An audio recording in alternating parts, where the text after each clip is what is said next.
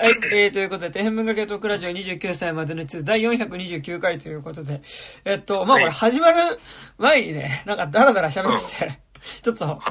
えっと、今日は、えっと、ニコラス・ケイジ主演の、ピッグっていう映画について、まあ喋ろうって感じなんですけど、まあちょっとその前に、まあちょっと雑談って感じですが、そう、いや、なんかだから、えっと、あれですよね、あの、まあ割とこのポッドキャストでも、あの、昔やったりとかして、やった、うん。あの、天国大魔教っていうね、あの、割と僕と竹木さんが熱量高い石黒正和っていう漫画家さんがいて、その人の、えっと、はい。今、最新作が天国大魔教っていう、まあ、SF うん。アクションミステリーみたいなあ話がね、あるわけだ、まあ、あるわけだけど、それがあの、アニメ化して、今度プロダクション IG でアニメ化するねーみたいな話から、うん。なんか、まあでも、IG でアニメ化って、なんか、なんだろう、こう、具体的なイメージつきづらいよね、みたいな話とか今ちょっとしてたみたいなね。なんか今 IG って何なんだろうみたいな話とかをね。そう。して。なんか IG ニアイコール、押井守神山健治みたいな、なんか、そう、いや、なんか多分、いや先入概念があるじゃん。うん。それも正直、多分なんかちょっと、なんだろう。正直もう、わ、我々もちょっと、え若干老害化しているというか、なんか多分、今の若い、てかなんか、もうちょっと、ちゃんとリアルタイムで追ってる人からすると、いや、今 IG これあるからって全然あるとは思うんですけど、まあなんかなんでしょう？割と、いや、こう、アニメ、こう見始めた時期がちょうど IG の作品が多かった。あ多かったっていうか、なんか自分の中でこう、ブランド的に感じる作品が多かったのがあり、まあなんかだからその今竹木さん言ったみたいに、だからもう押井守の、まあ、押井守のっていうかあれですよね。まあでも、だからイノセンスがそうだし、あと、あれですよね。あのーえー、だから、広角機動隊の神山健治の方のスタンダーロンコンプレックスとか、あと、東のエデンとか、東野もう13年前だけど、そう、ブラブラッドプラスとかだよね、みたいな。でもまあ、プロダクション IG 自体はもっと前からあるスタジオではあるけど、まあなんか世代の IG 作品がそこら辺で、なんか IG といえばそこら辺みたいな、なんか土曜の6時のあれみたいな感じとか、ああ。なんか、あ、でも鹿の王とか去年やってます。あー、あ、なんかでも、あとサイコパスも IG だ。うん。おーあと、フリクリオルタナプログレも。ああ、いや、なんか、ううフリクリオルトナプログレ持ってると、ああ、みたいな感じになるけど。そうか。ああ。ねまあなんか、個人的には何でしょう。まあその、天国大魔教映像化ってなった時に、まあ見るは見るだろうなっていう感じはすごいうんしてはいるんですけど。うんどうやんだろうね。なんかもうさ、多分、終わんないじゃん、その連載は。そうですね。放送中に。なんかすげえ中途半端なところで終わったら嫌だなっていうのが。あ、なんか、だからあれですよね、その、アニメオリジナルのうん。オチになる剥がれんパターン。剥がれんパターンか、あるいはもう、その、人気出たらシーズン続行する体で、うん。ある部分で終わらせるなんかだから、例えば僕好きなのだと、宝石の国とかまさにそういう終わり方をしてるんですけど。ああ、そう。あ、でもそうだよね。ゴールデンカムイとか、進撃の巨人になってそうだもんね。普通に。大人気だから普通にアニメも3クール4クールぐらいやってるみたいな。で、なんかね、ある時期までやって、その、一旦休んで、また漫画が進んだらまたちょっと次やるみたいなね、感じで。うん。でもなんかただ、ただ、ではいはい。でもさ、ななんだろう、その、あの、石黒正和大ファンだけど、はいなんか本人も言うように、なんかその、中堅漫画家のトップみたいな感じなわけじゃないですか。あはいはいはいはい。なんだろう、あの、いわゆるゴールデンカムイとか、はいはいはなんか、キングダムとか、はいはい。あの、進撃の巨人だと、なんかその、あの、その、代表、漫画といえばこれみたいな代表コンテンツすぎて、はいはいはい。その、途中でなんか話途切れたままシーズンが終わっても、また、その、次のシーズン始まるんだろうなっていうのが確証を持てるけど、はいはい。なんか天天国大魔教で、なんかその第一部完みたいになって、果たして2期をちゃんとやってくれるのかみたいな、なんか不安がちょっとつきまとうみたいな。なんかもう、ファンめっちゃいて、なんでしょう、原画展とかもガンガンやっててみたいな。うんなんかそういうか、まあ、原画展はちょっとアニメ化してからなのかもしれないけど、やるのって、なんか、ああいうのって。わかんないけど、なんか、そう、なんか確かにそのゴールデンカムイとか進撃の巨人と比べるとさ、そのうん、熱量っていうか規模感がちょっと違う感じするよね、なんかね。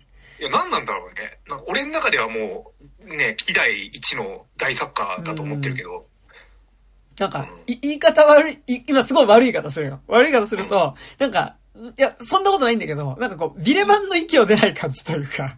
ああ、まあまあまあまあでも、まあその、なんだ、この漫画がすごいとかがやるそうです必ず1位みたあ、いな。いや、だから、だからビレバン、から出ないっていうか、あれうか漫画好きとかの中では割とまあ、ああ、あれねってなってるけど、だからいわゆる一般、そんなに漫画がっつり毎日読むぜみたいな、なんか、うん。本本屋の漫画コーナー、なんか週1ぐらいで行ってみるぜみたいな、うん。そうとかにはあんま届いてないみたいな感じ？なのかな、うんまあだから、逆に言えば、そのなんか漫画、いわゆるなんか漫画好きの人は、なんか読んでる率100%みたいなうんうんうん。作家ではあるわけじゃない。うんうんうんうん。そうですね。まあ、あとなんかすごい、こう、むずいなって思うのが、天国大魔教って要はその、全く、こう、違う、その、うん。ポストアポカリプトな荒廃した、こう、日本の中を旅する二人組の、あの、男女っていうのと、うん。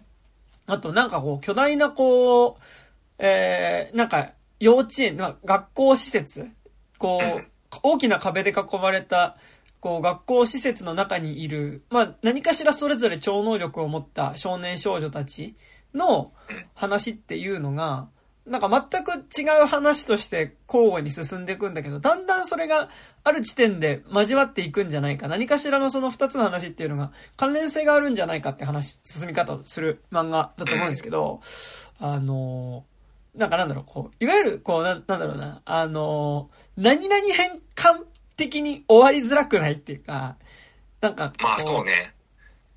全部引っ張りがあるからね、あのコミックで言うと。そう。で、なんか、そう、そうなんだよね。はいなんかその、うん全部フックっていうかさ、うん。なんかなんだろう、あの、俺はめちゃくちゃ宝石の国アニメ好きだったんだけど、うん。なんかね、宝石の国も途中で終わってるんだけど、まあでも、なんかなんだろう、主人公の成長としては、ここでまあ、一つ物語としては、一個段落。うん。一つ、こう、一つの成長の物語として、まあ、アニメはアニメで、こう、ここで終わる話としてはよくできてるよね、みたいな感じだったの、確か。うん。なんか結構前に見たから記憶が おぼろなんだけど、なんか、それで言うと結構、その、なんだろう、天国大魔教それしづらくねっていう。いや、そうね。今だってパッと思い浮かんで、なんかその、ちょうど、例えばワンクールぐらいで切り上げていいかな、ぐらいの分量で考えたときに、11がなんか See you bye bye っつって車で去っていくぐらいがさ、あ一応なんかその、次の街へ、まあみんな、なんていうか、あの、切ることまで行こうとするよぐらいだけどさ、はいはい。なんかそういうことでもないじゃん。かといって、なんかその、あの、現行最新刊の7巻、はいはいあの、いよいよ大天才がっていう、なんかはいその、はいはい。でけえフックのまま、to be continued するのもなんか、ど、どうなんだろうみたいああ、まな。あ、うんまあだから、なんだろう、こう、アニメ、なんかシリーズって考えると、なんかその、ワンクール終わるところで何かしらのこうさ、そこはそこで一つの話として終わってほしいみたいなさ、ああ、そうね。感じってあるけどさまあ、裏テーマっていうかなんか、やっぱなんかアニメって、その、続きもの原作だったとしてもなんかさ、この今シーズンのテーマはな、これですみたいなの決めるらしい。やっぱその監督とかプロデューサーとかと。うん。それは欲しいみたいなのは、なんかさ、なんとなくそのアニメ化する上で欲しいじゃん。なんかその欲しいっていうか、なんかうんその感じってあると思うの。なんかあの、いわゆる、ただ漫画が映像になって動いてますよっていうんじゃなくて、なんかその、いわゆる毎週、毎週っていうかその、な、何話何話何話みたいな感じでこう続いていく、続きものの漫画と違ってそれを映像化した時に、なんか、そこにこう、もうちょっと別のテーマみたいなものっていうか、なんかこう、うん。として、こう、漫画としての区切りじゃなくて、アニメとしての、アニメシリーズとしての区切りがあるんだったら、そこでの区切りが欲しいみたいな感じになると思うんだけど、なんかなんだろう。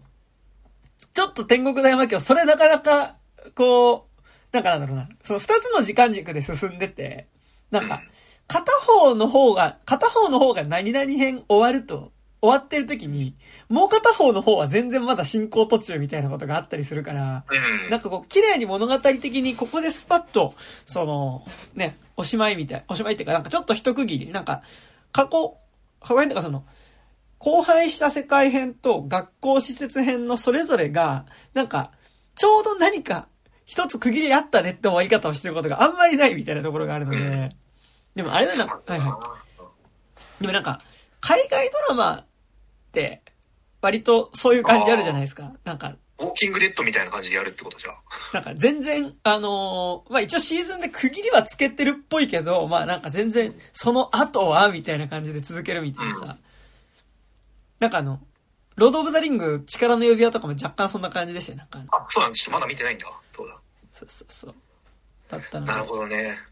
いや、マジでね、ちょっとね、まあ、俺が原作好きすぎる問題っていうのはあるけど、はいはい俺的に2010年のそれ待ちのアニメ化は、はいはいあれあれで好きなんだけど、はいはいなんかそれ待ちのアニメとして正しかった、果たして正しいんだろうかみたいな。なんか、ああ。俺ね、見てないから、なんか、そう側なん、だ。なんか雰囲気の話でしかないんだけど、なんか、うんそれ待ちってさ、なんか、あ、アニメってどんな感じだったんですかあれ？テレビアニメシリーズ。だから、シャフトだから、あの、辛坊清監督で、はいなんか、まあ、いつものシャフトのノリなんですよ。なんかこう、なんか、ちっちゃいキャッチがいっぱいあって、で、話的には、普通にまあ、それ待ち自体がさ、1話完結の時系列バラバラの出来事をこう。並べるっていう連載スタイルだったから、割とそれで、はいはい。あの時まだ多分、それ待ちって、8巻9巻ぐらいまでしか出てなかったはずだから、あその中で話を12話ぐらい組んでいって、で、最終は、あの、原作の2回に収録されてる、それでも街は回っているっていう、あの、はいはいはい。小鳥、小鳥が一回死んで天国行く回。ああ、まあ、まあ、綺麗、綺麗な着地ですね。で終わるっていう、まあ、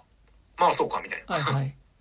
感じなんですけど、はいはいはい。なんかね、周辺のね、ワークはめちゃくちゃいいんですよ。なんかこう、あの、オープニングがさ、あの、シュガーベイビーのダウンタウンの坂本真綾カバーだったうり。あの、サントラはあの、ラウンドテーブルっていう、あの、ダウンタウンエクリがそうですよね。そうそうそう。は、まあ、オープニングで。で、その、ラウンドテーブルっていう、その、なんだ、渋谷、秋渋系っていうの、なんかまあ渋谷、ポス、第二次渋谷系の、はいはい。こう、最近結構アニソンとかやってる、はいはい。あの人たちがサントラやってたりとか、はいはい。あとなんだろう。まあ、それこそエンディングは、なんかその、メイズ。のオリジナル楽曲を歌うんだけど、その作詞は、あの、佐伯健三っていうあの、ニューウェーブの、はいシャルメンズとかでおなじみの、はいはいはい。あの、大御所が作詞してたりとか、そのなんか結構その、あ割とこれって石黒正和の趣味、汲み取ってね、みたいな、うんなんかこう、うん。ピートモス的な 感じですよね。そうそうそうそう。石黒先生ってあの80年代の日本のニューウェーブとかすごい好きだから。うんうんうん。で、なんか、ねなんかそういうのはよすげえ良かったんだけど。であの、眠るばかに出てくる、あの、ピートモスってバンドが、なんとなくやっぱりちょっとこう、戸川純的な空気感っていうかね。あ、あ、あれそうか、玉姫様的なことか。いや、なんか、まあ、直じゃないけど、なんか、ちょっとその、若干アングラ感もあるみたいな感じというか、うん虫ジャケっていうかね。うん。ねえ、あの、そう、玉姫様っぽいよね。あの、まあ、ぽいっていやぽいか。あの、ジャケットのね、ピートモスのね、ジャケットがね。うん。ガガだっけ？ガガ、ガガですよ。ガガはあれか、天国大魔教に出てきたやつか。ああ、そうか。っていうのは、あ、そうなんだ。え、なんかさ、あの、それ待ちで言うとさ、そのうん、結構それ待ちってなんだろう、こう、いわゆる女子高生、わちゃわちゃもの、なんかだから多分その当時で言うと、軽音的なノリのさ、雰囲気も若干ありつつ、でも割と話ごとにジャンルが違うというか、なんか、まあ、ジャンルごとに、こう、ミステリーだったり、SF だったり、ホラーだったりするみたいな感じがあって、で、なんか、総合的に言うと割とドラえもん要素強い漫画だと思うんだけど、まあそうですよね。うん。なんかでもそれで言うとアニメ化って、なんか、それっぽいっていうテイストで言うと何っぽかったんですか？確かにそういうことなのかな。なんか、ドラえもんもさ、原作とアニメで結構言うて違うじゃん。はいはいはいなんかはい。今の頭身が違ったりとか、うんうん。なんかその、漫画ではさ、あの、止まってるコマだからこそなんかこう、あった粋な、なんか、筆、筆遣いっていうかなんかさ、うんうん粋なこの、ワンコ、一コマの中で、なんかこう、このセリフがあるみたいなさ、なんか粋な感じをさ、なんか、映像化した時にそれがそがれちゃうみたいな感じとかって割と近いのかなその、ドラえもんのアニメ化っていう観点で言えば。はあ、はあはあはなんか俺がすごい不満だったのは、はいなんかその、字でナレーションが結構あるんですよ、それマッチアニメ版って。あ、はいはいはい。あの、キートン山田みたいなことですか？神谷博かな？確はか。うん。だからなんかこう、ポトリはこうこうこう思ったとか、なんか、ああ、はいはいはい。なんかこう、喫茶シーサイドでは、みたいな、なんか、はいはいはいちょっと俺もね、一周しか見てないんで、あの、はいはいあんま覚えてないけど、があったりとか、あと、すげえ細かくアイキャッチ、ジョセフィーヌのアイキャッチが入れられたりとか、はいはい。なんか、そういうんじゃねえんだよ、みたいな、なんかこう、はいはいはい。うん。なんかそこで、そこにリソースを割くなよ、みたいな、う、うん、のをすげえ思ったな。うん。なるほど。や、その、なんか、わちゃわちゃ感が面白いっていうのはめちゃくちゃわかるんだけど、うんうん。それ待ちってそうではなくないみたいな、なんか。はいはいはい。でもなんえか逆に言うと、そのなんか周辺の、なんつったらいいんだろうな、声優さんたちとのなんかこう、なんだろう、ある意味でのこうなんかスタッフ内の内輪感の楽しさみたいなのは十分にあるアーニメだから、うんうんうん。なんかその、それはそれでなんかまた別のああ、なるほど。原作を考えなければ結構いいわちゃわちゃ感でもあったりするし、なんかその、それもいい石黒。先生が、あの、コン先輩の、うんあの、声優の人、今確か声優第一線から退いちゃってるらしいんだけど、はいはい。がなんか結婚するときに、なんかその、オリジナルのなんかこう、メッセージカードだっけな？なんか、はいはいなんかを作った、なんかその結婚式用に作ったとか、なんかそういう内輪感だったりとか、はいはい。なんかね、ドラマ CD があるんですけど、はいはい。それが、えっと、シーサイドでガチの会談を、あの、小鳥と、コン先輩と、えっと、タッツンが話すみたいなやつで、はいはい。あ、いいですね。本当にただなんか、5分くらいの会談をそれぞれ語るみたいな。ドラマ CD があるんですけど、それとか結構良かったりして。でもそれって別に、それ待ちの良さではねえじゃん。うん。まあでもあれなんか今話してたけど、漫画のアニメ化ってそのまま漫画が動いてりゃいいっていうか、なんかその漫画の良さをそのままなんかこう、受け継げてればいいっていうよりはってとこもあるよね。なんかその、そうなんですよね。プラスアルファの化学反応があればみたいなところはね、ありますからね。うん。まあでも、そうですね。まあでも人気ある漫画がアニメ化される時って、なんか厄介なファンはみんな思うんでしょうね、こういうこと。そうね。まあなんか、俺まあ、がたまたまそれ待ちがすげえ好きだったってだけで。なんかそれで言うと結構なんかほら、チェーンソーマンがさ。なんか、多分、割とみんな、俺だけが好きなチェーンソーマンって思ってたうん。アニメ、漫画っていうかさ、なんかなんだろう、こう、クロート受けがするうん。感じで、なんかこう、まあ、クロート受けする部分もすごいある漫画じゃないですか、チェーンソーマンって。うん。すごい漫画うまいしうん。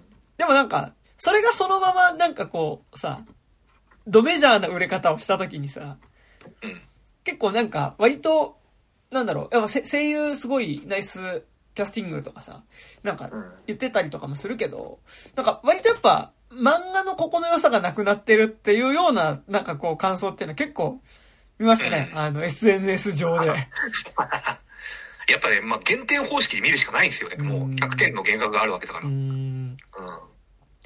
で、なんかだから逆にちょっと原作とはちょっとこれ違う、ちょっと若干解釈違くないくらいになってた方が、なんか、豊かかもね。なんか。まあ、豊かではあるけ,、うんけども、みたいな。だから、だから、うんうん。だから、それで言うとやっぱ、宝石の国はさ、うん。あの宝石の国ってどうだったの？ーいや、宝石の、原作自体もそんな知らないんだけど。宝石の国は超良かったっすね。超良かったっていうか、なんかなんだろう、その、漫画自体、原作の、原作って漫画の方は、なんかもうちょっとやっぱこう、セリフだったり、あとなんかなんだろう。まあ、俺はそう思ってるだけだけど、なんか、まあ結構要はその、擬人化した宝石のキャラクターたちが空からやってくる天女みたいな奴らとずっと殺し合いをするっていう話なんだけど、だからなんかだから、こうスカイクロラみたいなね。で、彼彼女たちは宝石だから死ぬことはないんだけど、砕かれると、そのままその、天女たちに拉致され、拉致されてしまうとか、その、向こうの世界に連れてかれてしまうみたいなうん。話なんだけど、で、まあなんか、なんだろう。漫画の方だと、あ、そうやっぱ戦闘シーンが要は、要は、ある意味バトル漫画っちゃバトル漫画なんだけど、うんまあ原作者が市川春子だからさ、なんか、もうちょっとなんかなんだろう、ちょっとこう、ポエジーな漫画って言い方するとあれだけど、なんか、もうちょっとこう、た、高野文子とかそういう感じっていうかさ。なんかちょっとこう、いい感じの短編書く人みたいなね。だからあの、うん。なんか夜と、あ、違う。虫の春ね。虫の歌？かうん、虫の歌とかね。だから、いや、なんかその人がこういうアクション書くんだっていうのあるんだけど、結構魅力としては俺はどっちかというとその、こう、アクションシーンのなんかこう、割とこう、絵の綺麗さっていうか、なんかこう、うん。ちょっとこう、抽抽象的な模様っぽくも見えるようなアクションみたいなのの美しさだったりとか、するかな、みたいなのはあったんだけど、なんかそれをアニメ化した時に、要は、こう、全部 3DCG のアニメーションになってて、うん。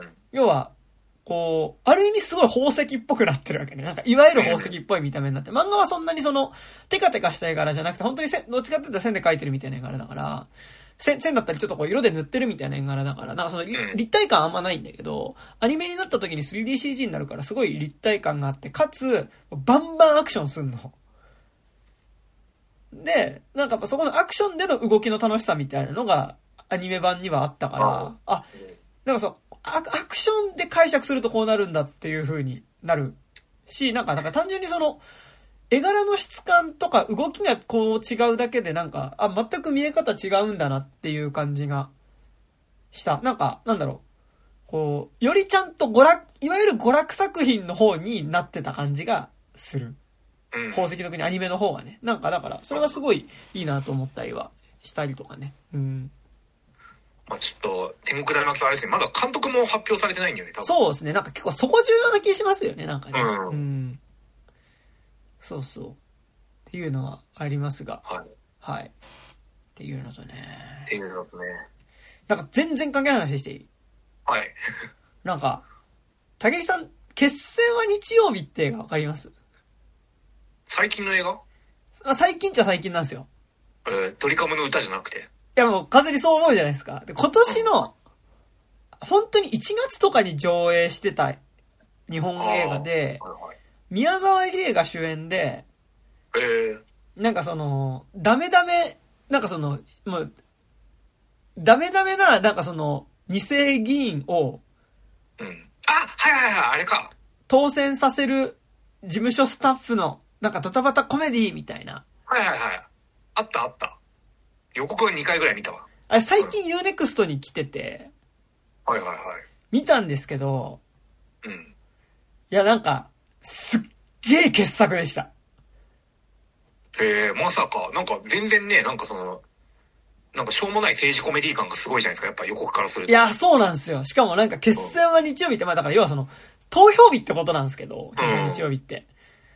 なんですけど、いや、もう、なんか、なんでしょう。あの、もう、要はあれですよ、ハリボテよ。ハリボテだし、てかなんかなんだろう。う。選挙ワンみたいな感じ。てか、マジで、なんか、今の、なんかその、日本の、なんかその、うこう、自公政権中止の、なんかやっぱその感じみたいなのを、なんか、コメディで皮肉るみたいな。はいはいはい。てかなんか、をやった上で、なんかちゃんと希望のある終わり方をしてる映画で、えなんか、んまずなんか、こう、日本産のコメディっていう意味でも多分、かなりトップレベルで良かったし、かつなんかなんだろう、その政治的な事象を皮肉ったコメディ映画って結構あるじゃないですか。うん。去年で言うと、誰でしたっけ？あの、あれ、あのーパンケーキを毒味する？あ、劇映画で劇映画で、えーっと、え、なんだ？あれ、海外ので、えーっと、あれ、あ、えっと、ドントルックアップ。あ、ドントルックアップとかさ、あとまあ、うん結構そういうのあるじゃないですか、系譜として。はいはい。で、あとまあ選挙を題材にしたい方も結構あると思うんだけど、あの、劇映画でね。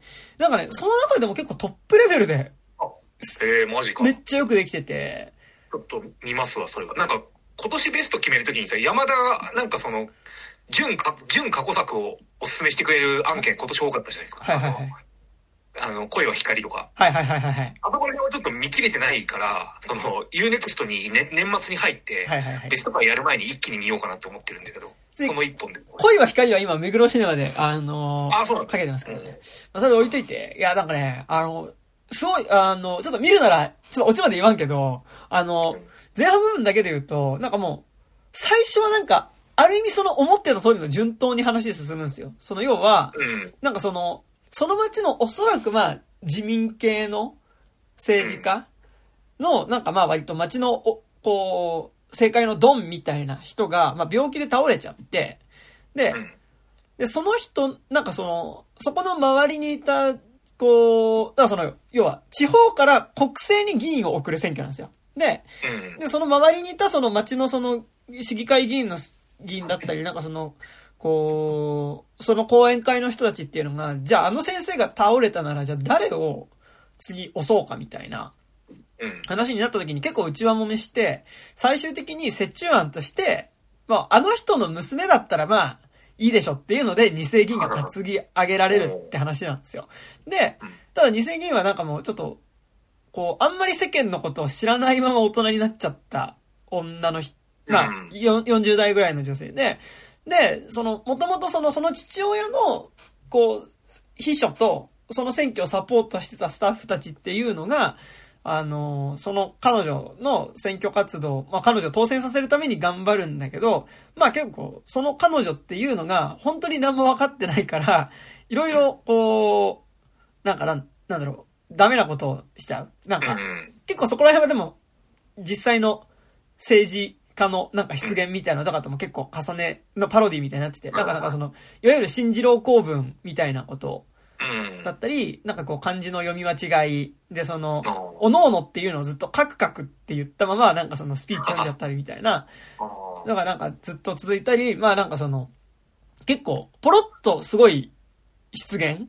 あ、なんかその、いやだから結婚してないのに子供作らないのなんて怠慢でしょみたいなことを、ポロッと言っちゃったりとかして、ねえだろ、それは。なんかこう、炎上したりしてお騒がせ。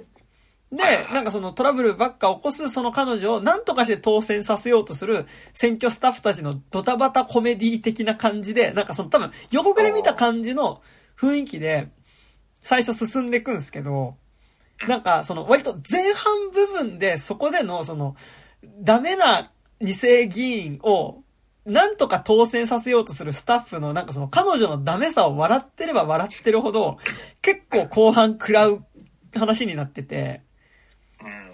なんか、要はもう私選挙に本当に出たくないんだけどって言うんだけど、うん。もうあなたを立てて、そのあなたを勝たせるっていうことでもう全部は回り始めてて、もう降りることはできないんですっていう、もうなんか、要は選挙って個人なんかの、が、その議員の人が顔になってるけど、その議員の話じゃなくて、要は、もうプロジェクトの話になる。そう、議員って、議員自体はほぼ求められてなくて、その議員を、の周りに集まって、まあその人を当選させるために動いてる地元の企業だったり、講演会ってその町の、その、こう、彼女にお金を出してる人たちの、に、彼女を押したんだから見返りでその利益をちゃんとこっちに回すよねっていう、その、り利益の仕組みでしかない。うん。で、うん。その、要はあなたが降りる降りないじゃなくても、あなたは、もうただの顔でしかなくてっていうことが、まあそこでこう、まあだんだん出てきて、要はその、なんか、その議員さん自体の、立ってる、その、に、担ぎ上げられた二世議員自体の、なんか人間性っていうのは本当に無視されて、どんどん話が進んでいくようになっていくんですよ。で、なんか、やっぱそこを通して見えてくるのが割とその、なんか、いわゆる地方政治みたいなの、地方政治がその、多分その、今の政治における、その、いわゆる民主主義っていうよりは、その、それを勝たせることによって利益が出てくる人たちっていうのがそこを押してて、うん。で、で、それ以外の、いわゆる、こう、一般の人が選挙に行かないと、やっぱりそこの組織票が強い人が当選することによって、どんどん一部の、そ、その人を押したところに、こう、当選した暁には利益が回るような仕組みがどんどん作られてくるうん。構造みたいなのが背景にだんだん浮かび上がってきた。あげく、なんかなんか今ちょっと結構システムの話になってって、俺はなんかなんなら後半ちょっとこう、悪の法則みたいな感じも しだすの。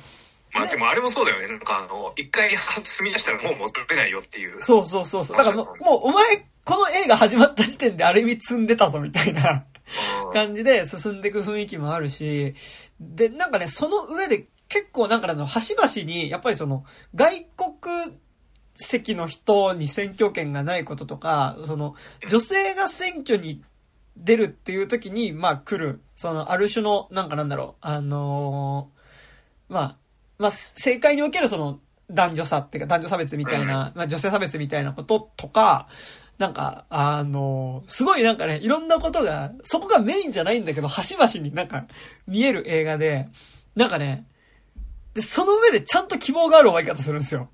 えーで、なんかだからその結構そういうその政治パロディみたいなのってそのなんだろう、皮肉で終わりがち？なんかその、っうん。ていうクソみたいな現実を車に構えて笑うぜで終わりがちなパロディって結構、パロディコメディ映画って、ドンドロックアップでさえ、ね、そう最後もう、突き終わりましたからね。なんか、それって結構なんか嫌な感じしちゃううん。ね、なんかその映画はそれで終われるけど、なんか、わしらはさ、そういうその、嫌な、そういうね、ひ、ひにくられた、映画の中でひにくられたものの中で生きていかなきゃいけないしな、みたいなのがあるわけだからさ。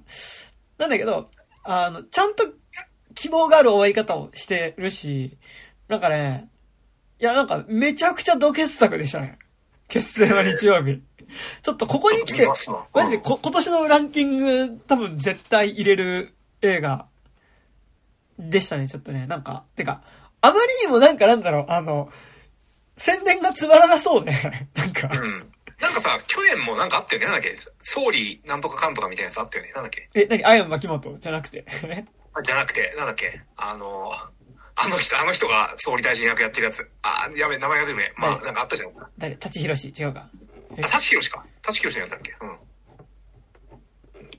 なんかごめん、今思い出そうとして今なんか老後の資金がありませんって言ってる天海祐希の顔しか今浮かばなかった今。なんかまあでもそれ系のうんさ、うんうん。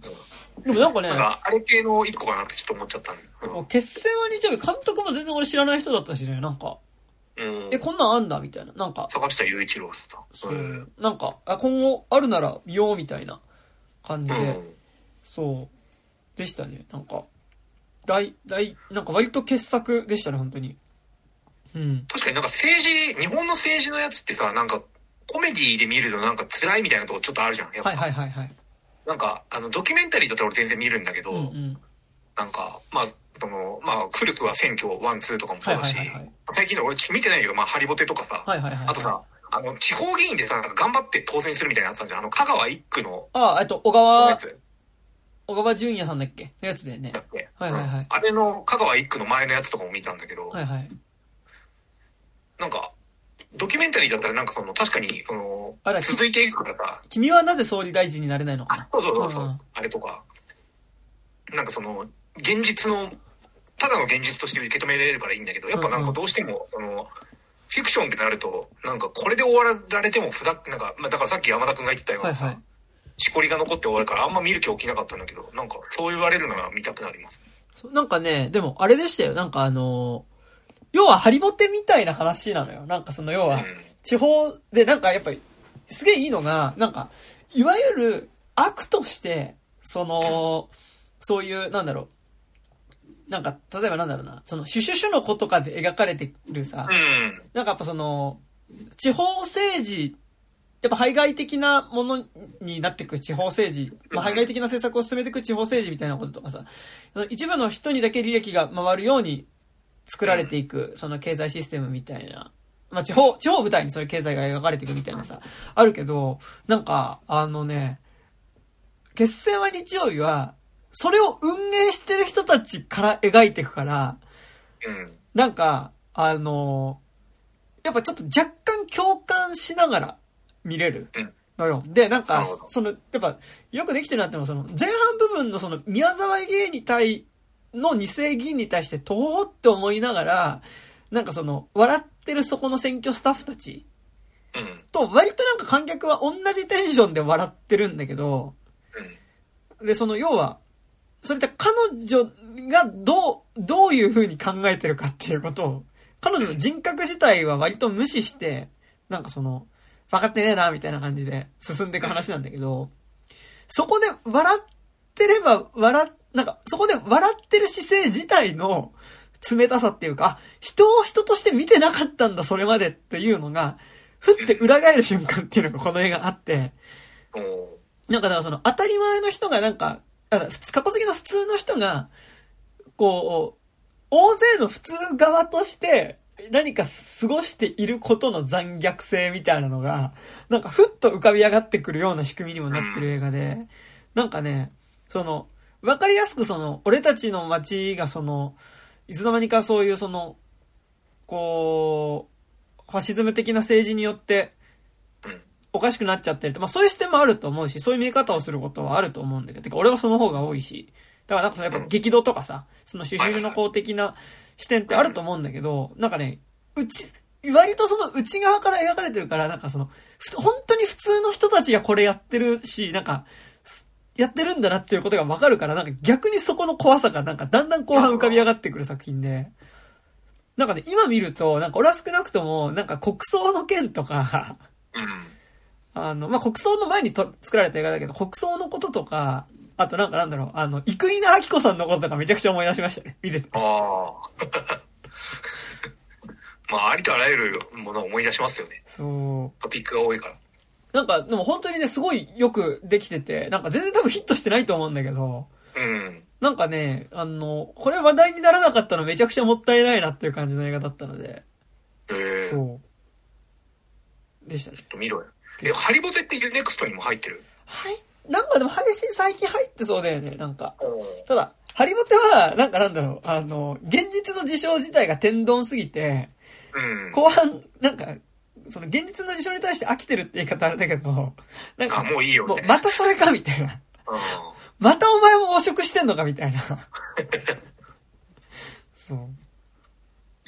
なんか、要は出てくる議員出てくる議員、ちょっとつっつくと全部何かしら横領してたりとか、なんか汚職してたりとか、で、まともかと思った議員はなんかこう、セクハラとかで、なんかこう片っ端からどんどんやめざるを得ない。で、なんか、で、だってそれってみんな今まで当たり前にやってたことじゃないですかみたいな。なんで今それ、なんかそれを急に言い始めたんだみたいなことになっていく話だから。えだってあの、そういうもんとして回ってたんだよ、今までっていう。あ、まあね、うん。なんか、おかしいじゃんって言い始めたら、なんか、全部がおかしかったみたいな話だから。うん。そうそうそう。で、あ、なんかじゃあ今までのおかしかったのがなくなって、やっとまともになったって思うと、何かが発覚して謝罪っていうのの天丼が繰り返されるのが基本的に始まってなので、はいはい。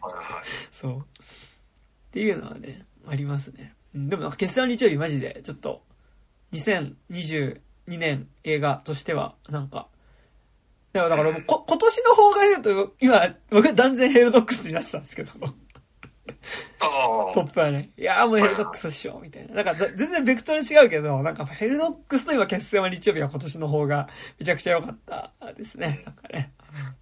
あ。確かになんか地方政治ものって、あんまなかっ少なかったかもしれないね、最近。うんなんかその、国政系は結構さ、あんじゃん。はいはいはいはい。なんだか、なんならさ、国側が作ってるものが結構多ああ。はいはいはいあ、て。か、そオリン、あれか、オリン、あの、川瀬直美のはいはいはい。オリンピックぐらいか。カーセのね、カーセの。うん。川瀬の。うん。あれも見てないんだけど、ちゃんと見りゃよかっうん。っていうのはね、た。はいはい。そう、ありましたね。そうなんかちょうどなんか、UNEXT とかだと今年の前半にやってた映画、なんかその、ポイント300円とかで見れるやつでは入ってきたりとかしてるので。そうちょっと見たりとかね、してるんですけどね。あれさ、あれ、レボリューションプラスワンって今年中に公開されるんだっけ？あ、でも、ロフトとかではやったんだよね、なんかねいや、。あれでもさ、パイロット版じゃん。あ、そっかそっか。で、編集版を国葬日にやって、はいはい。ああれもねあれ、ちょっと早く見見たいんですよね。ううん。ん監督誰だっけ？だからもうあれだよ、なんかあの、若松浩二とかと、そう、止められるか俺たちをの脚本の人か。うん。だからあの、PLF 世界戦争宣言って、あの、ああの、赤軍、連合赤軍じゃなくて、赤軍派の映画を撮ってた、一緒に同行して撮ってた人だから結構、監督であり、割と活動家だったよね。だから、古い、古い活動家の人だからさ、なんかね、ちょっと、や、やばそうですよね。まあやばそうですんなんか町山智博と桐同士利作のあの最速レビュー動画しかまだ見てないからさ、はいはいはいそれ見て、なんかすげえがぜ見たくなってきたね。ああうん。そうですね。なんか、まあ、あと、なんかそういう系で言うと、あとは、なんだっけ、あの、バス停で待ちながらでしたっけ何でしたっけ？あの、高橋万明が、あの、代々木の、代々木っていうか、あの、渋谷の、あの、女性ホームレスの殺害事件の映画もね、今やってたりとかしてへ。え。あ、そうなんだ。そそうそうそう。なんかちゃんと、早いな。あ、朝までバス停でだったかな？なんか、っていうので、うん、やってますけど。なんか割と、そんなに大きい作品じゃないけど、じなんか、割と、キンキンのそういう、出来事をちゃんと映画にしてる作品っていうのは、ね、やったりとかしてますけどね。うんそう、でもなんかね、あの、決算日曜日なんかちゃんとコメディでやれてるっていうのが本当に、すごい、うんなんか、うん。なんか、割と政治的な事象をちゃんとコメディにして、なんか笑える上で成立してるのって、うん。なんか特に日本だとそんなにコメディってたくさん作られない。あそう。まあコメディは作られてるけど、うんなんかその、なんだろう、政治的なコメディってあんまりない印象があるから、なんかあと俺すげえだから去年かな悲しかったのが、あの、パンケーキを毒味するを見に行ったら、はいはい。あの、劇場いっぱいの、もうなんか、6歳のおじいさんおばあさんたちが、なんか、はい。おそらく朝日新聞か東京新聞撮ってるような、はいはい。まあ、あ赤旗撮ってるような、おじいさんおばあさんが分かりきったなんかギャグで笑うみたいな状態が、はいはいはい。なん。か見ててすげえ辛くて、はいはい。なんかもう、ここにはなんかもう、あの、結論ありきで来てる人しかいねえみたいなああ感じになっちゃったのが、まあでも映画館ってそうなっちゃうんだよね、なんかね。ううん。なんかみんながこうなんか分かってますよ笑いみたいなのをしてる状態みたいなのがすげえ悲しくて、うん、そう、そういう意味で言うと、決戦は日曜日結構楽しみだったりしそます。う。だから、間違って見た人が、しかもまあうん、自民とは言わないから、み、まあ、民事党っていう名前なんだけあ、ど、まあ、そうなる。うん。でもなんかなんだ、だからその、統一教会のこととかさうん、国葬のこととか、以前に作られてる映画なんだけど、なんか、割とそれを見ると、なんか、わかる感じというか、なんか、要はその、講演会の人たちの、講演会の人たちが押したから、その、そういう街である、その、何々議員と交流する会みたいなのもちゃんとお客さんが来てたし、うん。それはさ、桜で動員されてるからなんだけど、来てたし、そういう人たちが、要はその、地方のテレビ局の、まあ、役員さんだったりとか、なんか、その、商工会の偉い人とかだったりするから、まあ、組織票が入るっていうので、まあ、割とこう、大きい票入ってるっていう話なんだけど、だから、だから、そこで当選したんだから、当然そこの人たちの利益になる政治をしなきゃダメだよねっていう。流れ、なんかだから、だそこにその要は、決戦は日曜日の中では宗教法人って入ってこないけど、うん。入ってきたら、そこのためにそれは動かなきゃいけなくなるってことなんだろうなみたいなこともちょっと見ながら、今見るとね、思ったりとかして、そう、なんか。確かにね、し映画、フィクション映画でもなんか宗教との癒着ってあんまり書けないのかな。そうねうん。いや、まあそんなことはないけどね。うん俺、それすげえ、それすげえなって思ったのがさ、あの、かつて山田くんも出ていたさ、はい。あの、金子くんの演劇のさ、はいはいはい。あの、あれですよ、似てないものまね、はい大傑作、はいはい。すげえ昔のやつですけど、あれでさ、あの、もう、何統一教会がこんな2022年現在明るみになるさ、5年以上前にさ、はいはい。なんかね、あの、創価学会と、えっ、と、あれですよ、あの、あれだよね、大川隆法が出てくるんだよね。あ、はいはいはいはい。出てきて、あの、池田大作はもう実は死んでて、あの、創価学会と、あの、幸福の科学は、あの、合併しまし、合併して統一教会になりましたって言って、やってたね合併し。ましたって言ったら、安倍晋三が、じゃあ、じゃあなんか合併したんだし、統一したから統一教会って名前にするのはどうって言ったら、大川隆法が、それはあんたのお父さんが献金もらってたとこでしょうがって突っ込むっていうギャグをやって、俺なんか、ここ数年でさ、あのギャグをなんかすげえ何回も思い出して、はいなんて早い段階でやってたんだろうってなんか、めちゃくちゃ感心して本人にも言ったんだけど、いやでもなんか逆に言うと、なんかこう言ったらだけど、なんかこう、割と、うん。いや、知ってる人は、いや、すあー、まあまあまあまあ。うん。そう、あ、なんか、そ、それで言うと、あ、マジでごめん、ちょっと話戻っちゃうけど、決戦は日曜日マジすごいのが、うん。なんか宮沢りえが途中で、え、それおかしくない？まあ、ある問題が発生した時にね、うん。それおかしくない？っていう風に言うんですよ。うん。え、なんでそれがそうなんの？みたいな。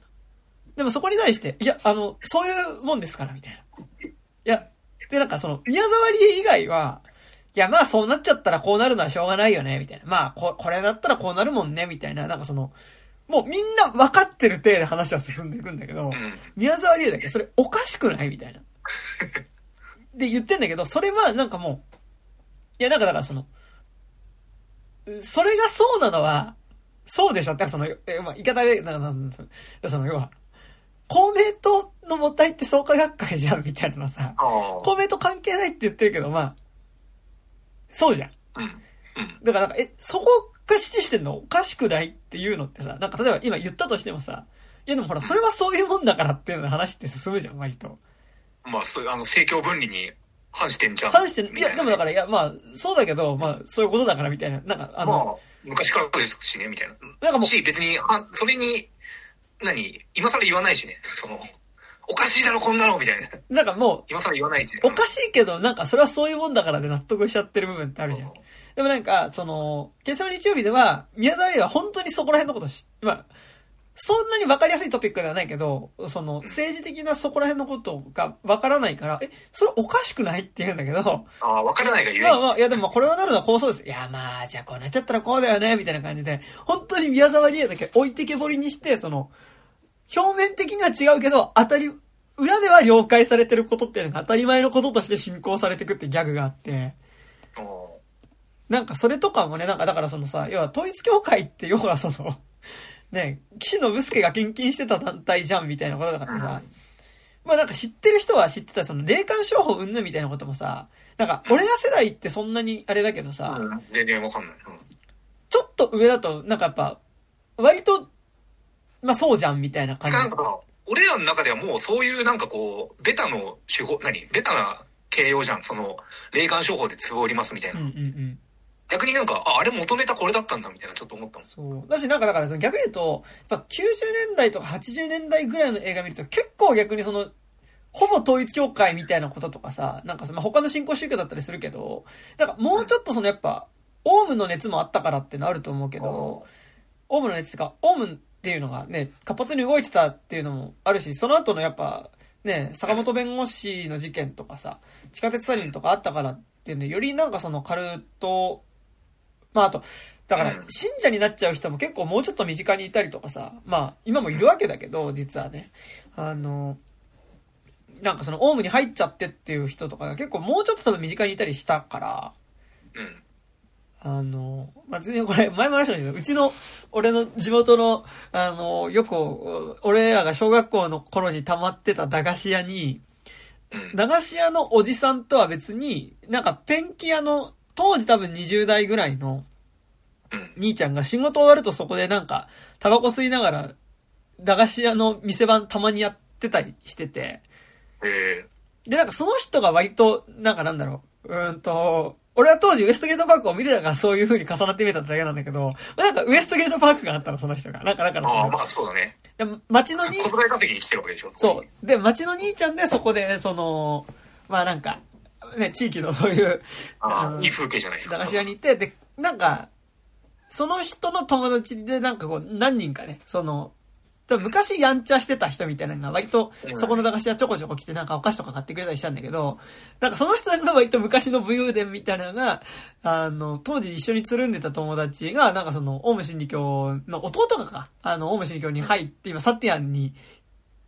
いるから、ちょっとそれを、なんか、た、助けに行くっていうかなんかその、ちょっとこう、連れ戻しに行くって言って、バイクで乗り込んだっていうのが、なんか、えー、その人たちのなんか武勇伝みたいな感じで割と語り草だったんだけど、あ愛のむき出しみたいなことが起こってるの？でも愛のむき出したら統一教会の話でしょ、だったらあれ。ああ、そうあか。の原作、あの元になったあれ自体がね、統一教会にだからその入っちゃった人を脱会させる話だから、うん。なんかでも、だからだからそういう伝説があって、伝説がその地域のそういう話があってってわけじゃなくて、だから多分その距離感で多分あったんだよね、多分その、うん。新興宗教っていうかその、ね、90年代ぐらいのなんかそういうその、カルト自体がその家庭とかさ、その、人間関係に及ぼす影響とかさ、その生活壊しちゃうみたいなことって、まあ、逆に今もあったわけだけど、なんか表向きはちょっと見えないようになってたんだよね、だから多分ね。うん。だからその、表向きは見えないようになってたというか、その、スポットが当たってなかったってだけでさ。うん。なんかでも、だからやっぱ昔の映画だから、それこそ、ほら、あの、ビートたけしが出てたあの、教祖誕生っていう映画とかさ、うん。あと、ね、お俺が大好きな、神風タクシーでも一瞬やっぱその、うん。新興宗教で金儲けみたいなシーンが出てきたりするしさ、なんか、ね、割とそれはあるよね。なんかその、実はなんか、うん。なんか最近その作品で出てきて、なんか、なんかちょうど、多分ちょうど俺らぐらいがカルチャーで摂取してきたものの中にそれがあんまり、ちょうどなかった？なんかだから、そうだねだから実は20世紀少年が多分一番そうなんだけど、う。ん、それで言うと多分その、カカルト自体が、その力を持っちゃってみたいなこととかってさ。うん。あれなんか、0年代、確かにあんまトピックじゃなかったかもしれない。そう。でもなんか、20世紀少年って完全に多分その、オウム真理教後の、オウム真理教が、のリアリティで多分始まってる映画な気は、あ、まあ、漫画な気はするしさ。そうそうそう。っていうのはね、ありますよね、なんかね。はい。うん。宗教映画、宗教映画じゃねえか。はいはい政治映画特集はちょっとやるのも面白いかもしれないです。そうですね。そう。でもそんな多くないですだって日本に限って言えば。そう、だから、だから逆にそのメジャーなところでないんだよね、多分ね。あああ。あ、そうね。そう劇映画だとさらに少ないしね。なんかだから、その意味で決戦は日曜日ってなんかパッケージそんなにやっぱ政治色しなかった、政治色っていうかなんかその、いわゆる何か主張がある感じって、うん。なんかう、ん。いわゆる娯楽作っぽかったし、まあ、あと実際普通に娯楽作として進むし、うん。なんかなんだろう、その、矢口忍映画的なノリっぽくも見えなくはない感じがあるから、うん。そうそうそう。なるほど。だあ、から俺さっき言ってた映画思い出した。記憶にございませんだ。ああ、はいはいはいはいはいはい。まあ、あれも見てないからちょっと何とも言えないんですけど、なんかああいう感じのノリかなって感じで思って。舘ひろしじゃなくて中井貴一でしたね。あとは仲いいんじゃん。面長の中年男性ってだけで、ちょっね、だいぶ違いましたよね。っていうのはありましたよね。そう。なんかだから、でもなんか割とその矢口忍作品、なんかロボジー見に行くみたいな。なんかだからその、ロボジーもさ、その、うまくいかなくなったプロジェクトをなんとか無理やり成功させる人たちの話じゃないですか。させるチームの話じゃないですか。あの、そういうものとして基本のフォーマットとしてはは進んでいく。その、となるほど。ロボジー、基本面白いわけじゃん、やっぱ。あ、そうそうそうそうそううん。で、しかも、1時間40分ぐらいなんで、まあ、ちょうどいいサイズ感ですよ。うん。105分だ。そう。素晴らしいので、ちょっと見れ、なんかね、なんか2番館とかで書けないのかな？なんか、わかんないですけど、あのあんまかかんなそうだよね。どうなんだろうね。うん。本当に土決作だったので、あのえ、ですね。決戦は日曜日。はい。ドリカム一切関係なかったですけどね。かかんなかったですね。ー、どれかまあ決戦は金曜日ですね。あ、決戦金曜日？あ、日曜日じゃないんだ。あ、まあそっか。次の日泊まるみたいな方だよね。あそういうことか ね。そうですね。かかんなかったね。かかんなかったで言うとあれでしたよ。全然か、ごめんもうちょっと関係ない話していい？ごめん。はい。だから、アフターヤンっていうさ、あ、ちょっと待って、俺明日見に行くつもりなんですよ。あ、あごめんなさい。あちょっと、いえ、いや、でも教えて。や、アフターヤンね、すっげえびっくりするぐらい、うんあの、リリー・シュシュ流れるよ。えー、え？リリー・シュシュの曲？リリー・シュシュの曲。そのままっぽいとかじゃなくいや、て。てか、あの、リリー・シュシュのグラインドって曲わかります？なんかあの、I wanna be って、うん。なんか割と。多分、リリー・シュシュのすべての中でも結構重要な一曲それ、自家サンプリングもいいとこじゃない？の、があるんですけど、それがめちゃくちゃ重要なえ作中で意味合い出てくるし、えうん。なんかあと、あの、それの歌詞がすごい重要な意味合いを持ってくる曲だ、あの映画だし、うん。なんなら作中で、これ、リリー・シュシュのライブに行ってるってことみたいな。へえ。あの、リ、あの、サリューが歌ってるわけではない、あ、うんえっと、ね、リリー・シュシュってサリューじゃないですか。うん。演じてるの今これ友達って福兵衛じゃないですか？みたいなこと言ってるんですけど、こ れ今、リリー・シュシュの正体ってサリューじゃないですか？DJ オズマは、あの、綾小路翔。あ、これそうじゃないですか？うん。あのーなんかこれはサリューのライブじゃなくて、うん。これリリー・シュシュのライブに行ってるっていうことみたいな映像が作中で出てくるすげえな、それ。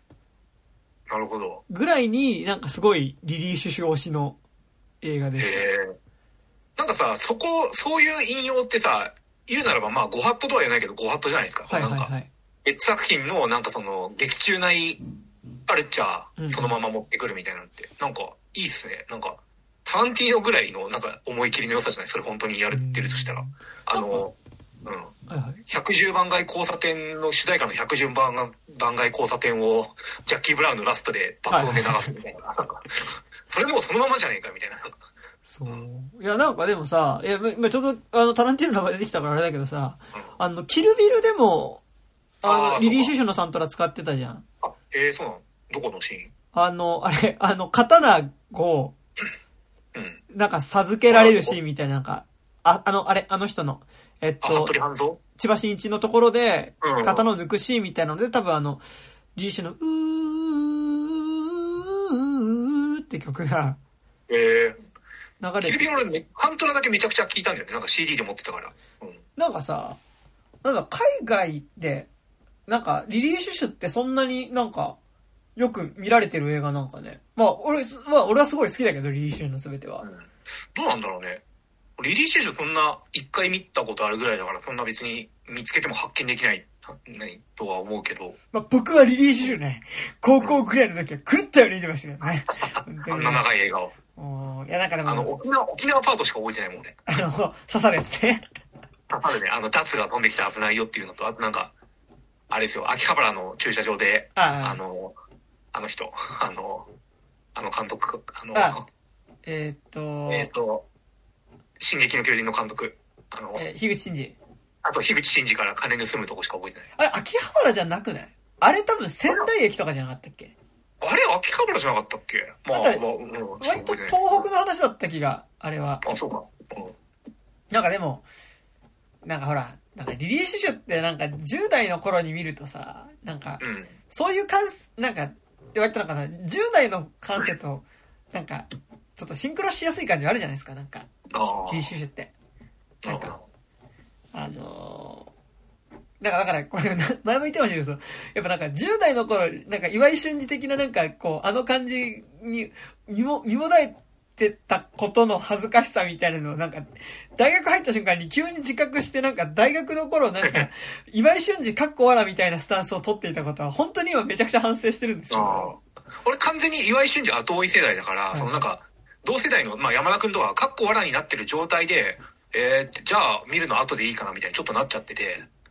で、なんかそれが、その感じがちょっと収まってきたぐらいに見始めてやべえみたいに。気づくみたいな。割と幸福な出会い方ですよね逆に言うとうん。だから、だからもう、今はもう、純粋にも、いや、岩井俊二最高じゃないですかっていう気持ちなんですけど、僕はね。なんかさ、岩井俊二ってさ、なんかその、なんだろう、漏れ伝わって、何見てない人がさ、漏れ伝わってくる、なんかその、やゆ、あ、やゆも含めた情報だとさ、なんかソフトフォーカスで、なんかふんわりしててみたいなさ、はいはいのが漏れ伝わってくるんですよ。なんか岩井俊二ってなんかその、をバカにするなんか文言って、はいはいはい。岩井俊二みたいな感じでしょみたいな。はいはい。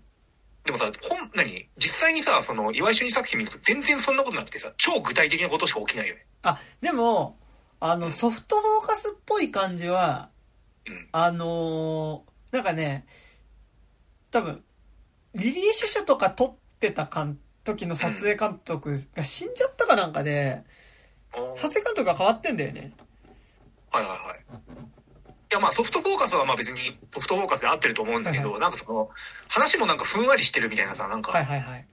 なんか言われ方すると思うけどさ、実際見たら全くそんなことねえじゃんみたいな。真逆じゃねえかみたいなすげえ思った気がするね。まあなんか、なんだろう、でもた、なんか俺は、なんか物語の進み方はちょっと、いわゆる、えっと、なんか、大島由美子とかそういう感じの少女漫画っぽいな、みたいな、ふわふわさは感じるけど、でも、めちゃくちゃ不条理な話だよね、なんか割とね。そうそうそう。なんかさ、不条理がなんかドライブしていく面白さがやっぱすごいじゃん。まあ、はいはいはい。と特になのかわかんないけど、まあ、金作とかもさ、ラストレターとかのさ、前半30分とかさ、なんかこう、どんだけこの5分で話を転がすんだよみたいなさ、うんうんこううん追っかけていったところでなんか、老人の、こうなんか、追い寄れの恋を磨けてしまいみたいな、そこになんか、そこでなんかちょっと、居候、居候じゃないか、なんかすることになってみたいなさ。だから、でも割とその、ちゃんと映画的ではあるよね。なんかその、ううんん。あの秀明いきなり犬に引き買ってくるしさ。そうね。うんまあでも、まあ、金作だと僕も断然リップワンウィンクルですね。ああ、もうあれも結構前だけどね。まあだってもう6年前とかですけどね、あれね。うん。うん。やまあ、リップマンウィンクルは当時やっぱね、新社会人になった僕にとってはね、フルメタルジャケットとね、リップマンウィンクルっていうのはね、不条理な世界にね、こう放り出されてね、そこでどうしようっていう気持ちと とてもシンクロしていたので、あの、その2本はやっぱキューブリックと岩井俊二によってね、社会人1年前ね、あの、生き残ることができたという感じですからね。確かにリップウィングル一緒に見に行ったもんね。なんか肉汁初期の時に。行きましたに、なんか3、うまだ1桁台の時ですそうね、3回目とかだったはず。うん。ですからね。そう。いや、まあ、あれド、ド傑作でしたけど。はいはい。ご別作で。といったところですみません。ちょっとメールを一つ読んですか？はい。すげえタイミングだね。あのメールが一なんなの？つ、えっ、と、ラジオネーム風神さんからですね、来ております。あありがとうございます。はい。えー、風神さんからですね、えー、肉地図の皆さんこんばんは、重要保険文化財の風神です。えー、せ、ここれが、っていうの、先、た先日立川シネマシティでガリレオ沈黙のパレードを見たので感想を送りますっていう。俺ね、ちょっとまだ見てないんですよ。見ようとは思ってるんだけど。ねえ、あらすじ、ゴミ屋敷の焼け跡から数年前失踪した女性の遺体が発見され、容疑者となったのは草薙であった。草薙、うん。ほ強しうん。う。元子？はい。どっちだ？で、えーこの感想を短くまとめると、みんな沈黙しないに尽きると思います。だからあの、沈黙を見に行ってる人あんまいないと思うんだよ。沈黙しないに尽きると思いますと。えー10沈年、黙しないんですけど、言えよってこと？だみんな、いや、みんな喋ってるってことじゃないですか。みんなみんな沈黙しないに尽きると思いますね。なるほど、なるほど。10年ちょっと前に見た23年の沈黙、ザ・サイレンスの方が沈黙してるよねっていう。なんですかね、ふ 風神さんはなんかこう、沈黙って書いてあったらなんかこう、だあ直流、直流だと思って。ね、直言う、黙って、それで言ったら、セガールの映画とかね、どうすんだみたいな感じですよね。いや、でも、あの、グランドシャトルズ修道院、大いなる沈黙へっていう、あの、修道院のドキュメンタリーがあるんですけど、はいあれはマジで沈黙だからう、ん。見てください。俺あの、早稲田松竹で、はいあの、リバイアいや、さん。ほんと2本立てだよね。あれ、で俺、同じので見てる。うん。同じ2本立てで見てる、俺は。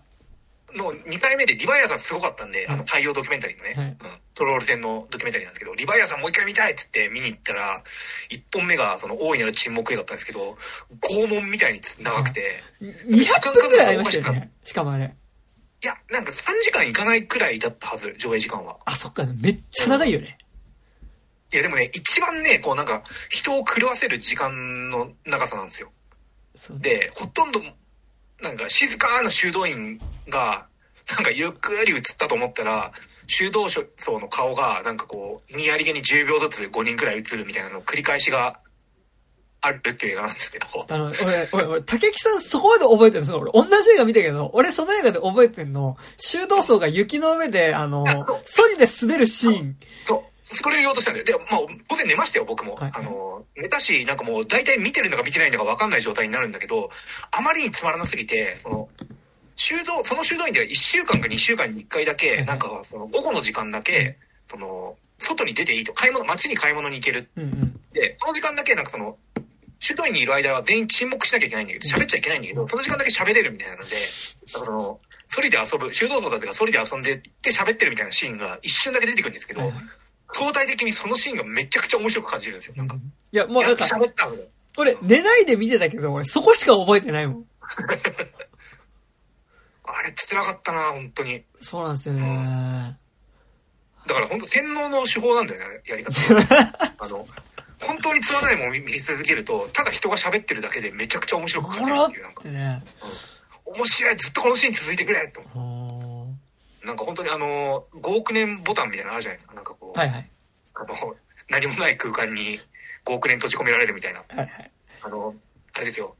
えっ、と、ブラックミラーでもそういう話があるんだけど、はいはいなんかこういうなんかとこに閉じ込められるって、なんかこう、何十年、その体感何十年後とかに出すと、お願いだから何か仕事をさせてみたいな、なんか、懇願するみたいなし、すごい最悪なシーンがあるんだけど、はいはい。それ、うん、それでした。お願いだから何か喋ってね、みたいな。いやもうね、だって逆にリヴァイアさんがめちゃくちゃうるさい映画じゃないですか。いやー、最高ですよ、リバイアさん。あの、もうリヴァイアさん僕、リヴァイアさんね、見て気持ち悪くなっちゃったんですけど、やっぱね。あれなるよね、やっぱう。ん。だからなんか、いやだから、早稲田松竹でその時やったリヴァイアさんとその、大いなる沈黙の日本立ては、あの、めちゃくちゃ過激な日本立てだったと思いますよ。うん。生とどうみたいな。いうん。やちなみにこれ僕自慢なんですけど、リバイアさんは、あのー、一般公開前の、あのー、バウスシアターの爆音先行上映で見たんですうわー地獄だないや、地獄だし、で、なんかその、あの、人が来すぎて、なんかその最前列にパイプ椅子が並べられて、最前列席プラスワンみたいな感じになって、はいはい。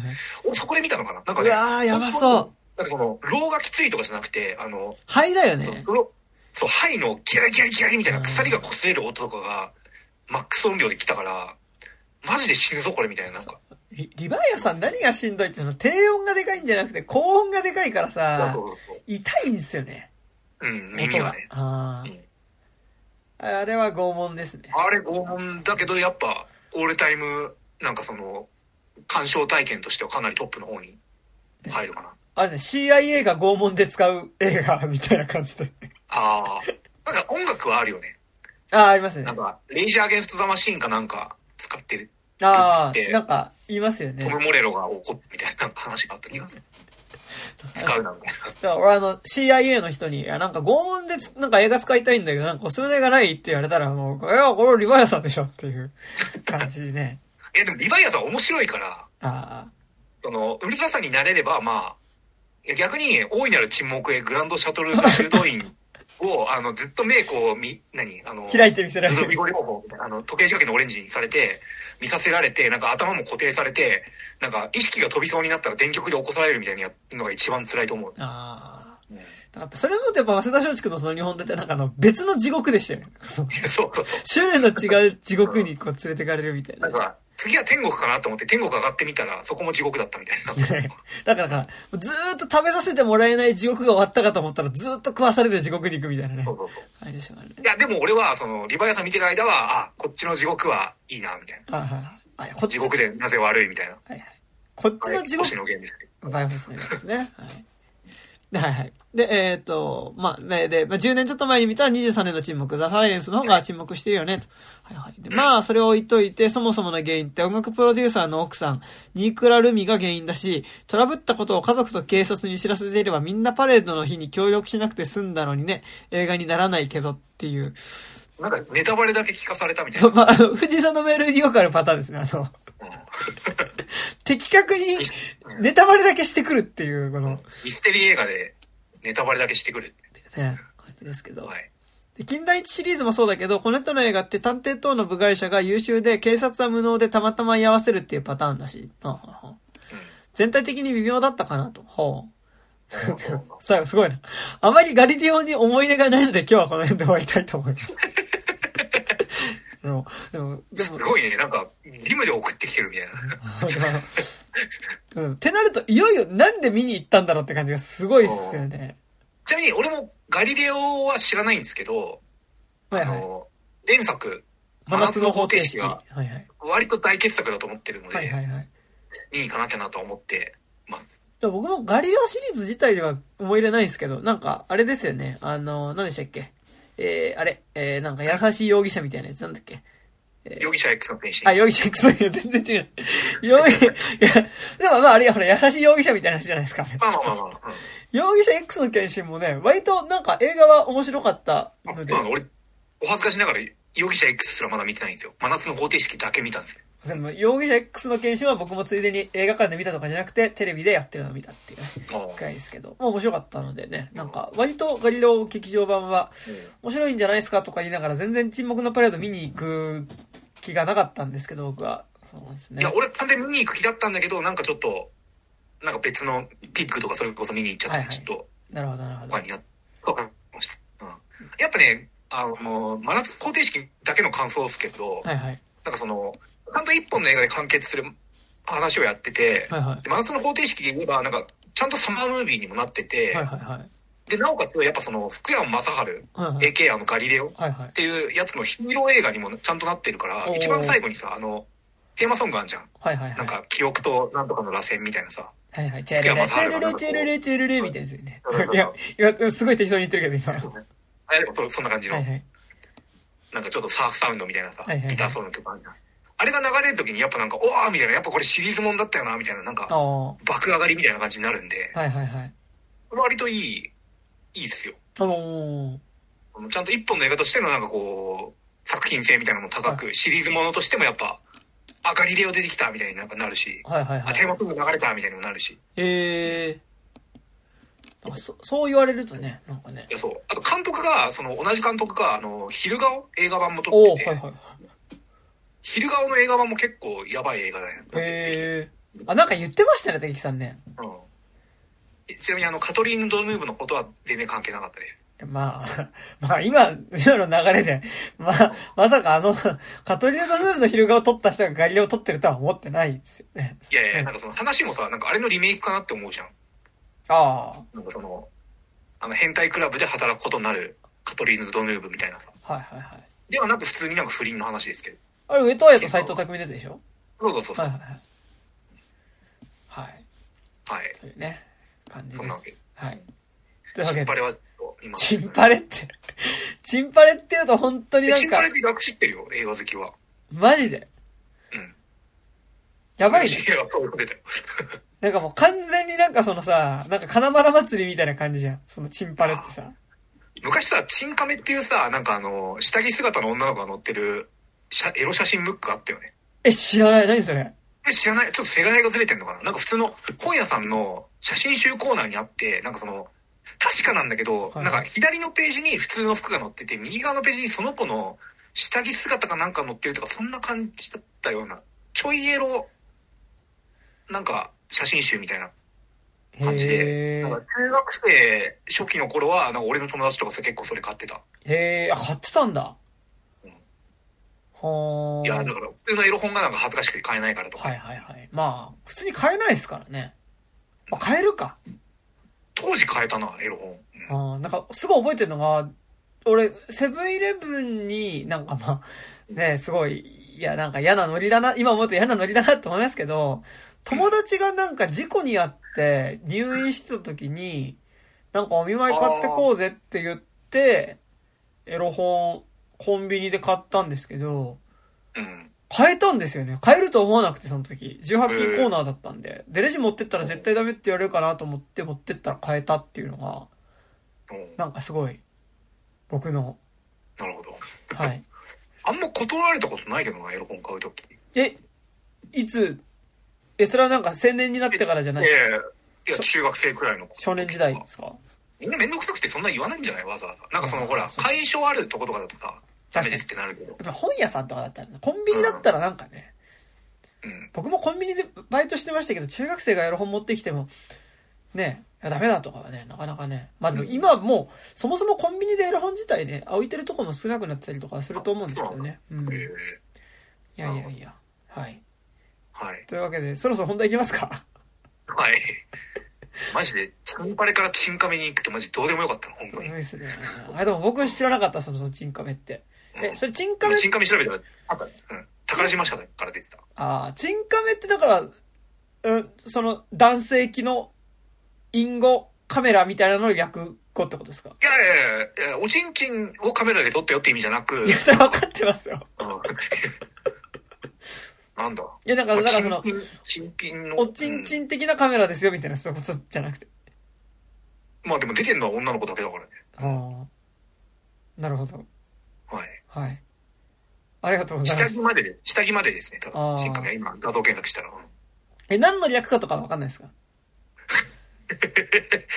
新カメ略で調べてうんみる沈黙のカメラかもしれないわけでしょだからそ沈の、黙のカメラあ。の、ち沈黙のパレードが、チンパレで略されてることを思うと沈黙のカメラの可能性あるわけでしょ？うんあ、ファッション雑誌スマート内で連載されているフォトグラファー内藤圭介におけるグラビア企画だって。おしゃれなヌードとして始まり、2011年以降は水着専用のグラビアとなった。へえ。なるほど。うん。で今特、に、今回の、今にチンの要素なくない？今、カメの要素はまあ、カメラの要素は、まああるかもしれないけど。まあまあまあ。でむしろ、ろ、まあだから、珍品の珍じゃない、珍味とかの。知らねえけど。むしろスマートって出てきた時点でなんか、ちょっとチンから若干遠ざかりましたよね。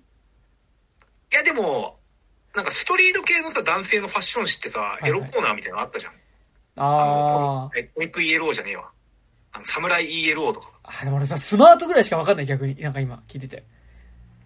なんかそこだけ読ん読んでたね。あのスマート EL、スマート、え、違う、えっと、サムライ、サムライみたいなさ、なんかさ、その、何？ストリート系、はいはい。若者、男の子向けファッションマガジンみたいなのがあった気がするんだけど、はいはいそれのサムライ ELO だとなんかそれのエロ成分が多めみたいな、確かそんな感じだった気がする。へえ。マジでどうでもいい。あ、そう、そうなんですね。いや、なんかちょっと俺、ちゃんとそういうの、いや、なんか別にその、なんだろう、そのやっぱね、じゅ 10, 代の頃にね、なんかあまりにもそういうね、なんかファッション試験みたいなバイブス、あなんか俺が今、なんか、タイムマシーンに乗って戻れるならそこを強制したいみたいな。お前、そういうのやめた方がいいよ、みたいな。その感じやめた方がいいよ。ひ、ひも手のひがみみたいな、そう、だからム、ーブみたいな。うん。なんか変な感じの書いてあるギャグティーみたいなの着るのやめた方がいいよ、みたいな。あの、面白くないしダサいよっていうことは 伝えに行きたいですね、まずね。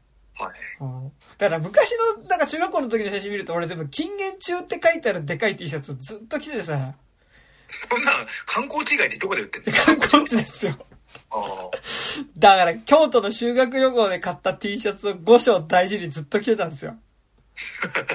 禁煙中って書いてある。まあでもファッション興味ないけど、なんかそういう場面でしか服って買わないからな。うん。で、なんか、その禁煙中っていう T シャツを買った、その、T シャツ屋さん、なんか本当にその、いわゆる修学旅行生相手に売ってるそういう店あるじゃないですか。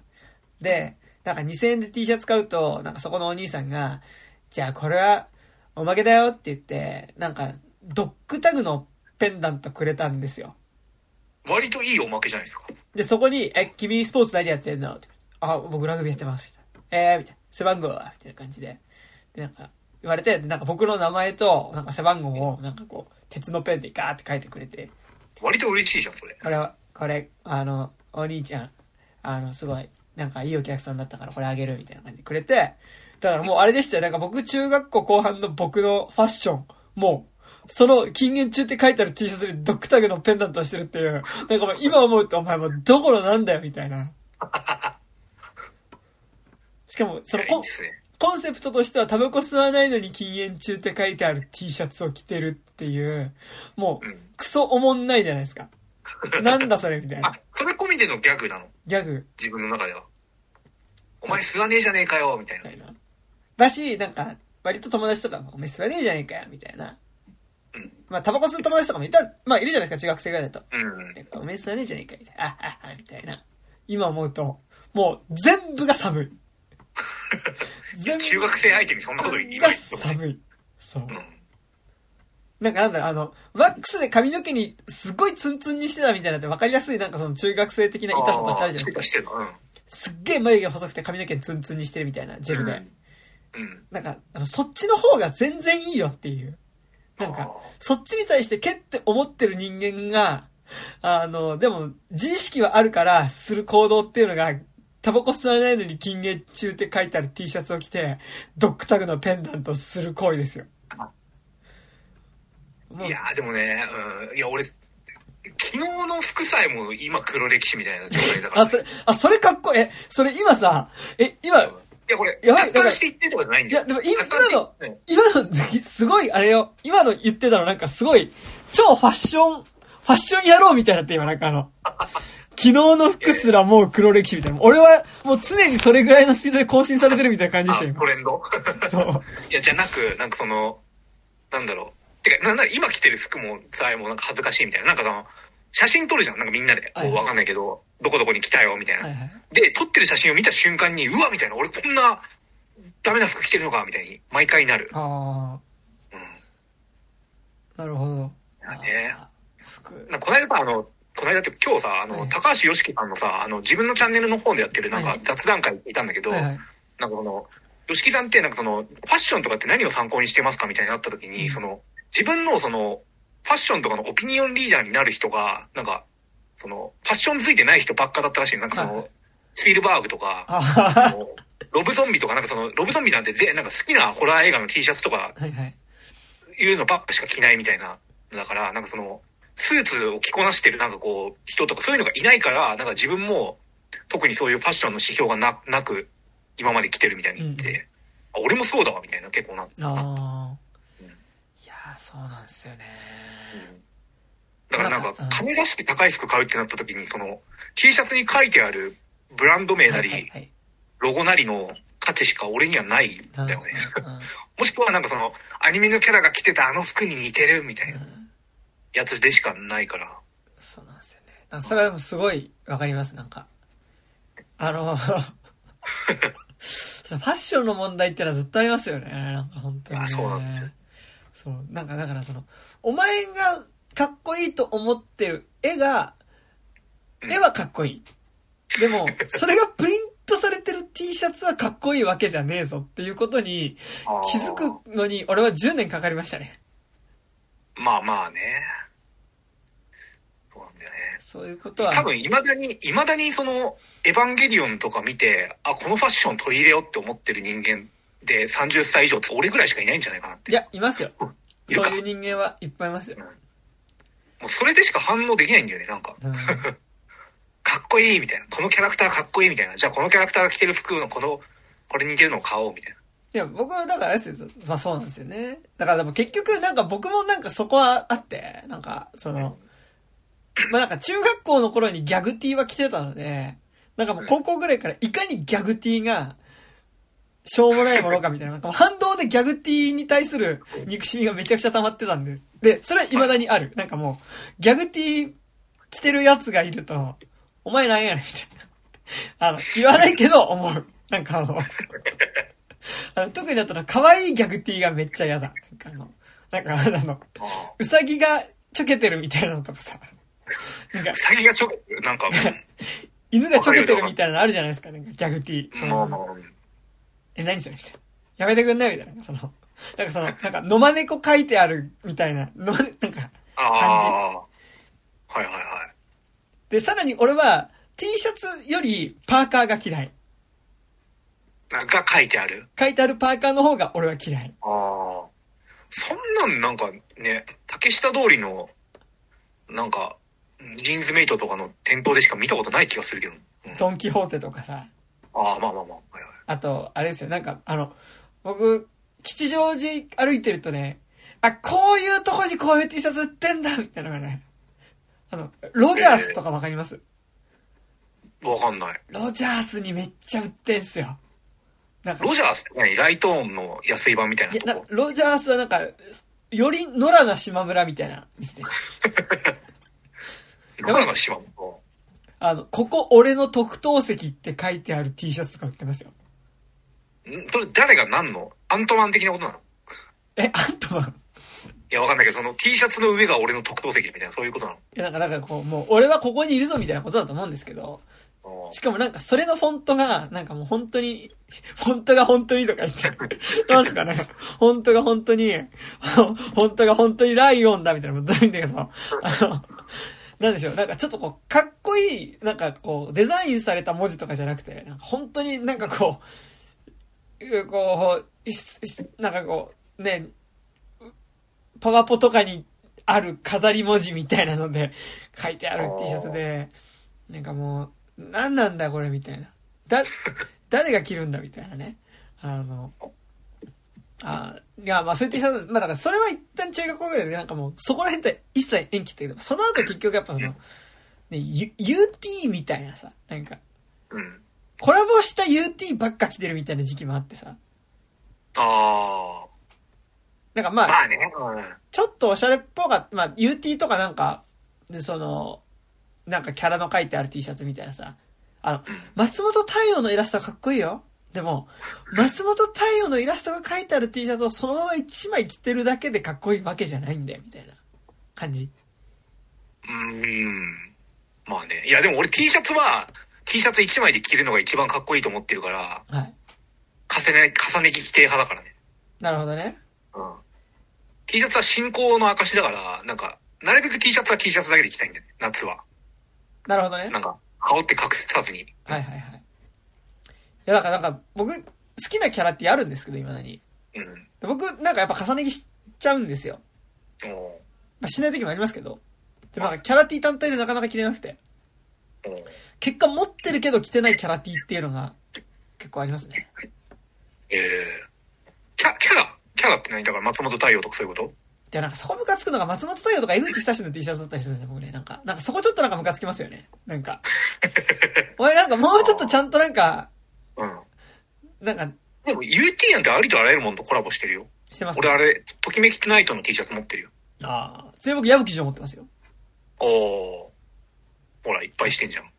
そうなんですよね。この T シャツ店会やる。まあラジオだから無理なんだけど、ね、T シャツ見せ会やりますか？いいっすよ。これは、つって。大体俺でもやっぱロゴになっちゃうんだよね。なんかその、ああ。そうなんですよね。そう、でもなんかその、でも思うと、なんか自分が思うファッション、オピニオンリーダーみたいなのって、うん。でもなんか、だからもう映画見始めるようになってからは、映画のキャラクターの服装かっこいいなと思うとそれを着てるみたいなのがずっとあるので、ええうんだから前も話しましたけど、僕あれですよ、だからその、あの、君の鳥は歌えるの、江本佑の私服はいはいはい。でしかないですよ、もう。なるほどなるほど。僕は、もう最近。確かにえなんかその、ここ10年くらいの若者の服装といえばって感じだもんね。そうです。僕もう、あの、僕の今のもう着てる服装は、あの、あ、君の鳥は歌えるの江本佑とか染谷翔太着てそうだな、この服みたいな。あの、脳内でこの服自分に似合うかなじゃないですよね。あのう、ん。店に並んでる服を空想で着せてみせるのが、あの染谷翔太でも江本佑でもなく、君の鳥は歌えるに出ている染谷翔太と江本佑に着せているという 状態です。僕、僕や。僕です。つまり僕ですね。そう。あ、なるほど。そうなんです。ああ。確かに、うん、まあそういうことか。うん。いやでもさ、あれってさ、なんかさ、その、ファッション移り変わるけどさ、あの服ってなんかダサく、ダサいタームが来なさそうな服だよね、一番。なんかちょっと、そうなんですよ。ちょっとストストリート、なんか、ストリートストリートすぎないストリート感。うん。なんか、なんかさ、今までこ、なんか10年単位でさ、流行ってきた服ってさ、どっかしらのタイミングで古くなっていくじゃん。はいはいはいなんかあの、男がベスト着るとか、なんか10年近く前とかって流行ってたけど、はいはいはい。あれって今全然着てる人いないし、なんか、うんそういうスタレにならなそうだよね、あの、そうなんですよ服って。あれにもう、やっぱこううん、やっぱね固、定されていくのかあの、君の鳥は歌えるがいいと思うよ。あの、ファッションの基準。いや、なんか、なんか、ちょっと、一応ラップやってるじゃないですか。ーうん。なんかその、なんかその、いわゆる b ボーイ的な服装もなんか、こう、す、すごすぎると結構ダサいなって感じすごいする。なんか結構 b ボーイファッションってダサさと紙一重なところないですかなんか。まあ、その、持ってなんぼみたいなところはあったりすると思うので、一回だからクリシェみたいになっちゃったじゃない？なんか、あの、それこそだから、あの、あれですよ、あの、リンカーンに、あの、ネリマザファッカーが出てた時の感じっていあー、そうっすよね。なんか、だから結構その、げ原色っぽいパーカーとか、ああ、ああ、はいはいはい。あと、なんかあの、スニーカーもめちゃくちゃでかいの履くじゃないですか。うん。なんか、あのでかいスニーカー僕嫌なんですよね。それがお前のヒップホップだならそうなんだろう。そう、あの、だから結構なんかちょっとダメだよね。なんか、そう、なんかでかいスニーカー嫌なんですよねって。なんかそれなんか、その、界隈で言ったら結構空気嫌な感じになりそうだよ。いや、だから、あ、この曲かっこいいなって思った好きなラッパーのミュージックビデオを見て、なんかめちゃくちゃでかい、なんかこう赤いスニーカーとか履いてて現代するみたいなことが割とありますね、僕ね。へえ。はい。どうなんだろう？でもさ、海外の、その、セレブ系のラッパーとかって、ああいうやっぱでかいスニーカー履くじゃん。はいはいはいはい。あの、あんまわかんねえけど、トラビス・スコットとかさ。はいはい。ああいうのもあんま良くないなと思う。いや、なんかああいうのはいいっすよね。な、なんでしょう、なんかすごい嫌な言い方すると、うん。なんかあの、日本人っていうかなんか、こう、やっぱ、日本人がって言うとあれだけど、なんか、ちょっとこう、日本の、こう、映像でそれ出てくると、なんか、ドンキホーテのこと思い出しちゃうんですよね。なんか、ああ、わかるわかる。うん。なんか、ド、ドンキホーテ今日的なのブ、ラブランドコーナーみたいな。そう、そうなんですよ。だから、ドン、ドンキのブランドコーナーってすげえ嫌じゃないですか。ブランド品なのにドンキに並んでんすよ。でもさ、普通にブランド品買いたい場合ってみんなどこ行くの？大黒屋とか。それは中古か。だってさ、そのさ、だから、そのさ、大黒屋とかドンキとかさ、なんかもう、ちょっと、ちょっとバスエ感あるじゃないですか。バスエじゃないけど、まあ学生じゃないけど、中心地だけど、うん。なんか、いや、なんかムカつくけどさ、あれじゃない？あなんかあの、宮下パークのとことかで買うんじゃない？なんか、わかんないけど。ああいう、なんか、表参道とかで買うんじゃない？ああいう。まあそうか。まあ銀座とかかって。ね、ブランドショップで買うんじゃない？まあ普通にディオール本店とかなんかそういうとこ行くんでしょ。ね。ディオールの本店がどこにあるのか知らないけど。あ、だからなんかその、さ、その、銀座とかで、なんかの、高級ブランド店で、なんか、ああいうスニーカーを、なんかゴテゴテのデザインのスニーカーを買うっていう、なんか、で、バカみたいに買うみたいなののかっこよさはなんかわかんない。その買ってる瞬間の、なんかその、こう、本当に湯水のように金を使う感じっていうかさ、あ。ヒカキンがやってんのは見たことあるわ。なんか、そういうののかっこよさはなんとなくわかんの。うん。うん。でもなんか、ドンキでそれ買うってなんかもうさ、嫌じゃん、なんか。まあディスカウントされてんじゃない？ドンキだから多少はだ。から、だからディスカウントされちゃってんじゃん、みたいな。だから、だからその、まあそういうお金の使い方俺はしたいとは思わないけど、でもなんかその、うんそ、買ったものがかっこいいっていうよりは、なんかその、そこでバカみたいに、その高級店で、なんかその、大事に買い物しない感じがかっこいいっていうかさ、うん。で、なんかド、ドンキって、ドンキかい？みたいな。ドンキなんかいみたいな。めっちゃ頑張って買ってるやんみたいな。それはいいんだけどさ。いや、めっちゃ頑張って買ったそれをずっと履いてるみたいなことかっこいいと思うんだけど、そう。なんかでも、ああいうバカみたいなスニーカーってずっと履いてるスニーカーじゃない気すんだよね。なんか、うん。ステージ用とかそういうことでしょ？ねえ、なんか、なのかな？わかんないけど。そう。だから、なんかね、はい。例えば僕はもう、一度買ったスニーカーは5年ぐらい履いたりする人間ですけど、はい。うん。え、スニーカーさ、いくらの履いてる？あ、でも僕ちゃんとしたの履いてる？そんなに買い替えないから、ここ最近は、ここ5年、6年、いやだ大学生ぐらいからは割とちゃんとスニーカーは1万、まあ一言うて1万、おーすげえ。1万2万ぐらい？まあ2万がマックスだな、出せるのな。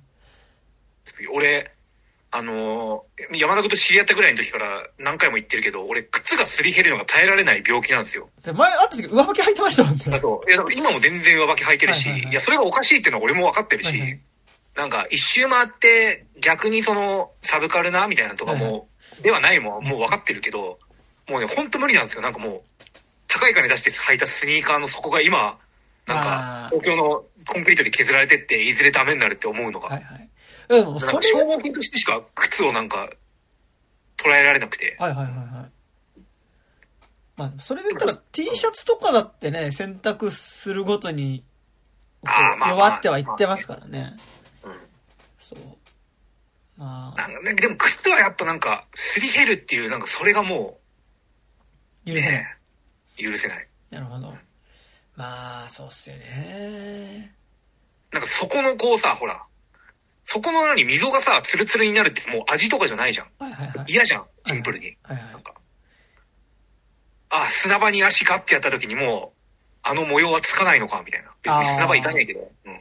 僕もツルッツルになるまで履きますけどね、スニーカー。結構逆に。うーん、これね、うん、嫌なんですよ。で、なんか僕なんかでも今、こう、竹木さんと比較すると結構なんか高いスニーカー買ってるっぽいですけど、なんか2万とか。うん。まあ、マックス2万とかって。でもなんか多分スニーカーで2万って多分、そんなっすよね、多分。多分そう。言うて。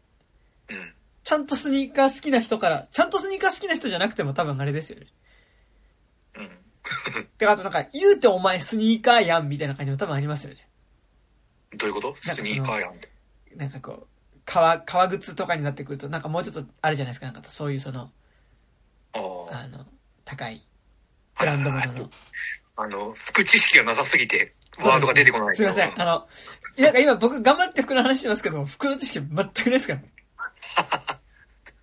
本当に。もう。でも、あれですよ。あの、ユニクロ GU とかじゃな、ではもうないですね、僕はもうね。うんまあ、いった。うん、ないですね、僕はね。ね。はい。そうなんですよ。はい。そんな感じアン。ダー、アンダークラスからファッションについて語ることをもっと増やすべきだと思うんだよ。なんかこう。そうですね。できない側からのことなんかさ、なんかさ、脱オタファッションはこれを買えとかっていうまとめもさ、結局あれ、おしゃれなやつが作ってるだろう、どうせみたいななんかうん。思うじゃないですか。なんか、そうなんですよね。でもなんか、この、この、普通の無味乾燥な服に、1000円も出せないから俺、オタクでダサいんだよみたいなじゃん。そうなんですよね。だからこうなってんの？みたいな。ちょっと背伸びしたおしゃれな話していいですか？はい。最近僕帰り道にめっちゃ古着屋あるんで、古着屋寄るんすよ。はい。でえ、吉祥寺の？吉祥寺っすね。で、古着とかちょっと、な買ったりするんですよ。へえ。最近分かったこと。うん。古着屋には2種類ある。うん。えっと、普通になんかこう、古い服だからある程度安く買える古着屋。うんなんかその、2000円、2000円ぐらい、だいたい1着1000円2000円ぐらいで、でしょ。うん。なんなら、まあ高くても5000、6000ぐらいで買える古着屋うん。と、1着2万とか3万の古着がバンバン置いてあるタイプの古着屋がある。ラグタグとかだろそう。で、だから、後者は多分ブランド古着そうなんだね。俺今までそれ知らなかったんだよ。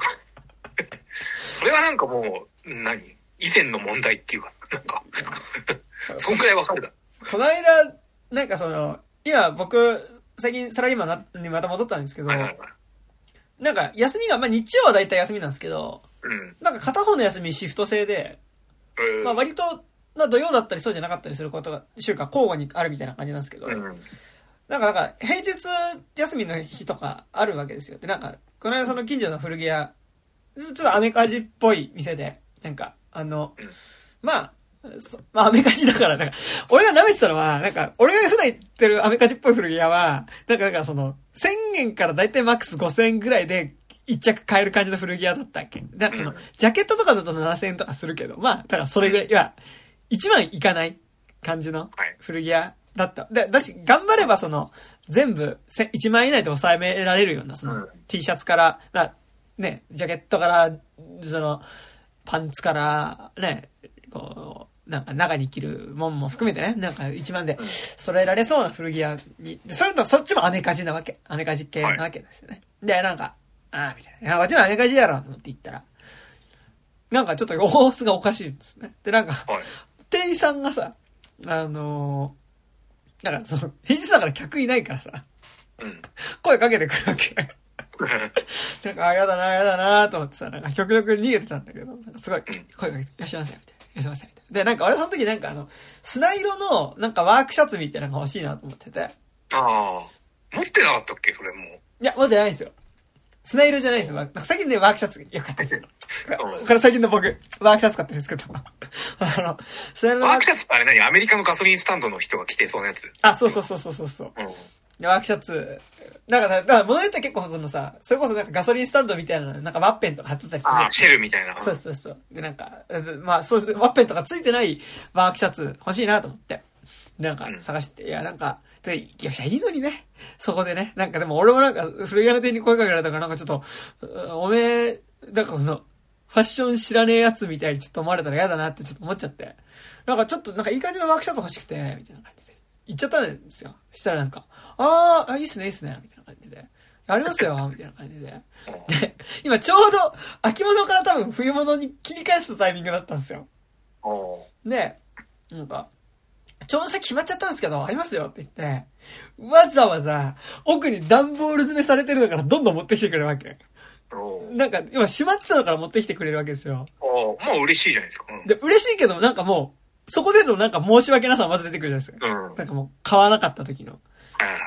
で、なんかどんどんこうワークシャツ出てきて、あこれとかいいですね。みたいな感じで。まあいくつか出てくるんですよ。うん。で、でも確かにいいのあるの。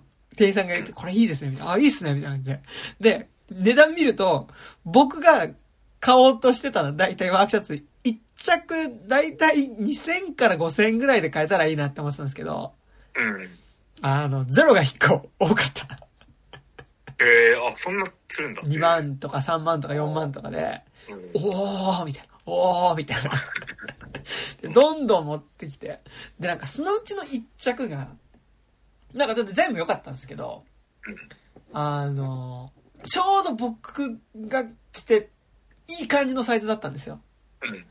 で、なんか、いやもうこれ、シンデレラフィットですねって言われて、え、シンデレラフィットみたいな。なんかその、もう、男にも使うんだよ。うん。シンデレラフィットですよ、みたいな。おーみたいな。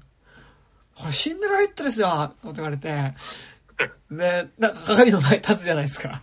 うん。あ確かにいい感じのサイズ感なんですよ。あ。で、なんか値段がでも3万とかで、そんなすおーみたいな、おーみたいな。で、なんかすごい、でもそれまでになんか持ってきてもらってる手間とかかかってて、いや、ちょっと、いいいっすねって言いづらくて、なんかもう、とりあえず iPhone で写真だけ撮って逃げました。ああ。まあね、考えますみたいちょっと一回これ写真撮っていいっすか？つってあの、ちょっと他の店見てからまた来ます。つって逃げました。の で、なんな。か正、しい。あの、弱い30近くにして学んだことは、うんあの、古着屋には2種類あるっていうことを、うん。ああ。そういうことでした。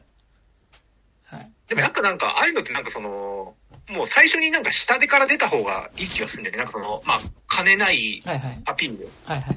ちょっと給料前なんで今すぐは買えないんですけど、あらかじめ言っとくとか、はいはいはいあるいはなんかちょっとあの、何、金の観点じゃないので言えば、ファッションが全然わかんなくて、みたいな。俺なんかあの、髪切りに行く時に毎回それやってんの。なんかその髪セットしますかって言われた時に、いかに自分がなんかその、あの、髪のセットができない人間かっていうのを、ずっとプレゼンし続ける。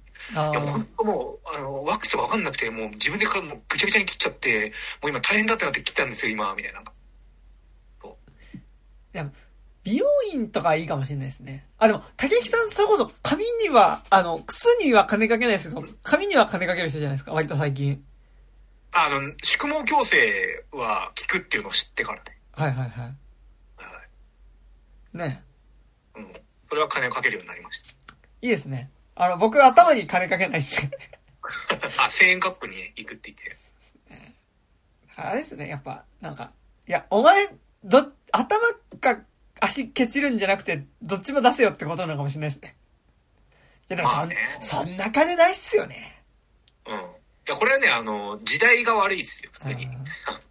うん確かに。今の日本で、あの、全部に金出すのは無理、マジで。だからもう、俺たちはもう、あのーうんちょっとでも背伸びしておしゃれしようとすると、頭か足か選ばなきゃいけない。そうね。そういう世界に生きてる。そう。怖いね。うん。あの、メイドにアビスのあの、あれみたいだね。あの、価値を、お前の価値を何か差しか出せみたいな価値を。示せみたいなね。うんうんあの、あそこの、な、なんだっけ、あの村ですよね。あの、うん。あの、竜みたいになっちゃったあいつに言われるとこ。ねえに、引き換えに取られてるわけですよ。僕僕は足の引き換えに髪の毛を取られてるわけですよ。だからもうこんなもうゴワゴワした頭になってしまった。引き換えに。はい。竹木さんは、サラサラの髪の毛を得る引き換えに、上履きしか履けない体に体にしかけない体になって。変えてしまわれた。俺たちは慣れ果てだったの。誰かですね。もう、まあね、あのーあれですよ、あの、実家暮らしをやめただ段階でも褒めてほしいんですよ。そうですね。うん。ちょっと、じ、俺だって実家に住んでたら、おしゃれに毎月10万ぐらい使えんだからな。そうですね。だからもう、で実家を出る引き換えにやっぱりそこでそこも失ってるからもう僕はもう、まあって感じですよ。まあっていう。だからもう、1000円カット行って頭指さして、まあしか言えないですから僕も。まあ、本当に。そういう感じですよ。はい。以上。以上。本編、もう1時間40分やってんだよ。く、くっそくだらねえ話ずっとして。くだらないあったんですね。はい。じゃあ本編いきますか。というわけで、まあ本編ね、まあ、二部構成ですね、今後。うんでございます。本日は、えっと、ニコラ、えっと、マイケル・サルノスキー、サルノスキーという監督の、えニコラス・ケイジ主演のピックという映画ですね。なんか多分これあんまりちょっと、上映感少ないのかな、うんあのシネマ借りてだけじゃない、東京では。都内だとシネマ借りてだけですね。なんか、でやってる映画です。はい。で、あらすじが、これ今フィルマークスからですが、はい。オレゴンの山奥で、えー孤独な男ロブ、えー過去ニコラス・ケイジはトリュフ狩りをする忠実な豚と住んでいた。えーロブはトリュフのバイヤーのアミール、過去アレックス・ウルフと希少で高価なトリュフを売買し、わずかな物資で生活をしていたが、ある日大切な豚が何者かによって強奪されてしまう。えーロブは豚を、えー奪還するためにポートランドの街まで下り、えーアミールと手がかりを探す。えーロブは豚の行方をたどる中、故郷でもあるポートランドで自身の壮絶な過去と向き合うことになるというね、えー話でございますが。まあなんか、だから、あの、毎年、あの、東京のね、新宿にあるシネマカリテという映画館でやってるあの、カリコレっていう、まあ割と、ホラーとか、ちょっと、でも、オールジャンルだよね、あれ割と。なんかでも、そうね、ちょっと若干 B 級めなスメルがする映画が、うん。割とかかってるような、ね、あの、そういう、まあ、うん。映画、映画祭っていうか、まああるわけですけど、まあなんかそれの、こう、中のさ、割と注目作みたいな感じでピックアップされてて、で、カリコレ終わった後もちょっと普通に上映かけてたりするような映画でございますが。はいカリコレで一番人気だったから、あ、そういうことなんですね。に上映してるらしいですねうん。今見た感じだと。まあという、まあ感じでございますが。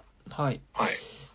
まあね、いやまあね。いい、え、いい映画でした。僕は。とても。まあ、いい映画、まあ、その、そうですね。あの、ミスリー、なんか、偶然山田くんと同じ回にいて、ああ、そうですね。斜め前ぐらいの席に竹木さんいましたよ。うん、俺最前列の端にいたんだけど、なんかその時もちょっと話したけど、はいはいなんか基本、その、どこまでこの何あの、事前情報でミスリードさせる気があるのかないのか問題みたいな、なんか、事前話をしてよね。そうですね。でも事前情報もそうだし、なんか話自体も割と途中までミスリードさせてきますよね。なんかそうの、ん。ミスリードって、うん、別になんかこの、なんか真実、まあ真実は隠されてるけど、うん。っていうミスリードよりも、なんか、ジャンルなんだみたいな、なんかうん、うんうん。だからなんだろうこの映画の。そうですよね。だからぼ僕としてはなんか、ジョン・ウィックみたいなのかなって思って見に行ったらドライブ・マイ・カーだったみたいな感じの映画だったんですけあーそうど。だね。てか、なんか終わった後にも話したけどさ、ななんならさ、あの、ドライブ・マイ・カーだったっていうか、なんか最後、美味しんぼだったみたいなあ、そうで話になるすね。俺、お恥ずかしながら、美味しんぼをほほぼ全く読んだことも見たこともないんですけど、あ、これ、美味しんぼで言ってたやつだ、みたいな、なんか、なるんだよね。そうっすよ。てかなんか、美味しんぼとか、なんかあのその、グルメ系の漫画であるいい話。うん。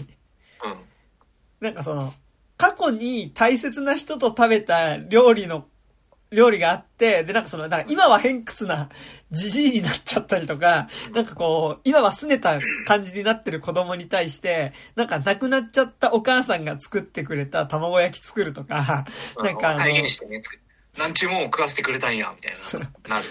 で、なんかこう、死別した、こう、恋人が作ってくれた、なんかこう、肉じゃがを、と同じ味を再現して食べさせることによって、なんかこう、その人が、なんかこう、の凝りか固まった心がほぐれて、わしゃーみたいな、ぼ、僕はみたいな、母さんみたいになるような感じのエピソード、うん。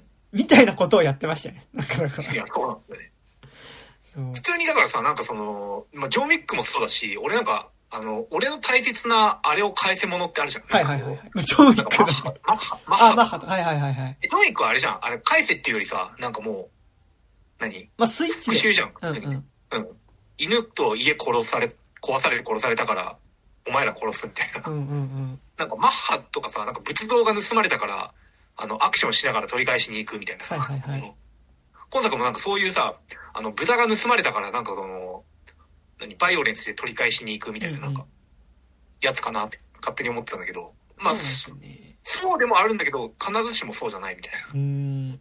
いや、なんか、だからそこら辺本当になんか、ミスリードすごく、みミスリードじゃなくて、あの、実は最初からそういう話として作られてた。うんなんかだから、とね、だから、その、俺としてはなんかその、今竹井さんが言ったみたいに、その、大事なものを奪われた男うん。なんかその、ひっそりと山奥で暮らしている、なんか男っていうのが、まあなんか偶然大事なものを、その通りがかったチンピラによって奪われたことによって、うん。その奪われたものを返せっていう風に、その、山奥から降りて町に行くんだけど、実はその山奥で暮らしてた、なんかその、もう半分ホームレスみたいな男っていうのが、実は殺人マシーンで、その、大したことねえだろうと思って、そいつから大事なものを奪った結果、過剰な復讐をされる話だと思って見てたわけ。なんか予告もそんな感じしたし。うん。だし、なんか割とちゃん、ちゃんとそういうものかなって思わせる。そういう方向の話に全然行く気配を見せたまま、映画の3分の2までは進んでった気がするんですよ。うん。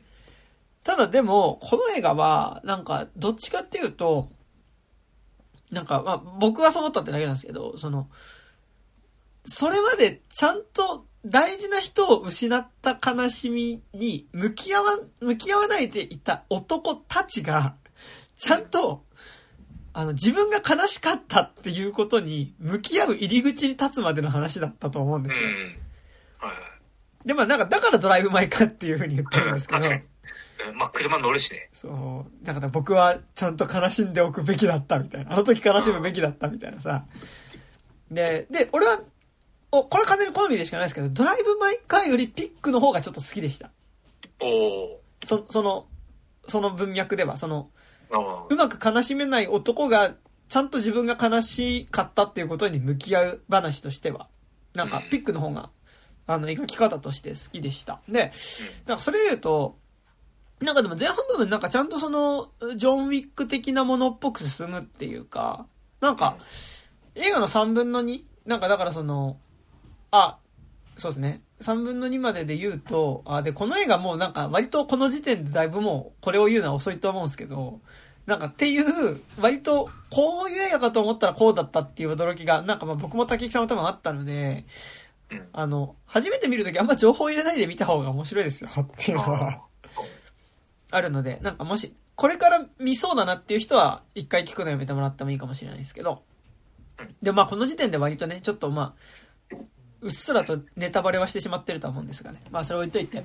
で、なんかまあそれで言うと、こう、前半3分の2が終わるところ、なんかまあ、僕としてはその、えー、その、豚を盗んだ張本人の男に会いに行って、うん。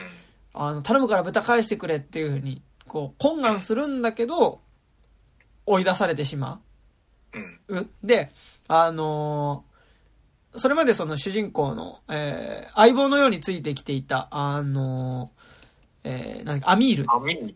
アレックス・ウルフですね。アミールに対して、これ集めろって言って、あの、リストを渡す。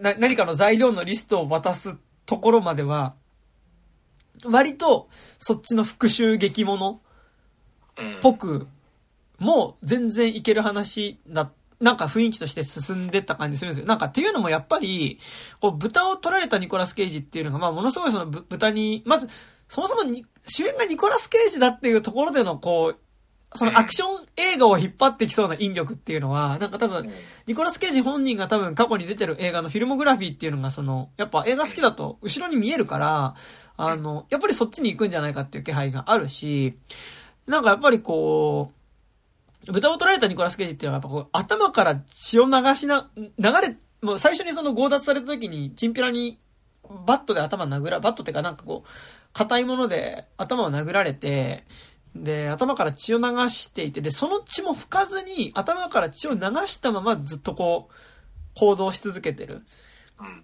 っていう時点で、まあちょっともうビジュアルとして、相当、こう、何かが壊れちゃってるじゃないですか。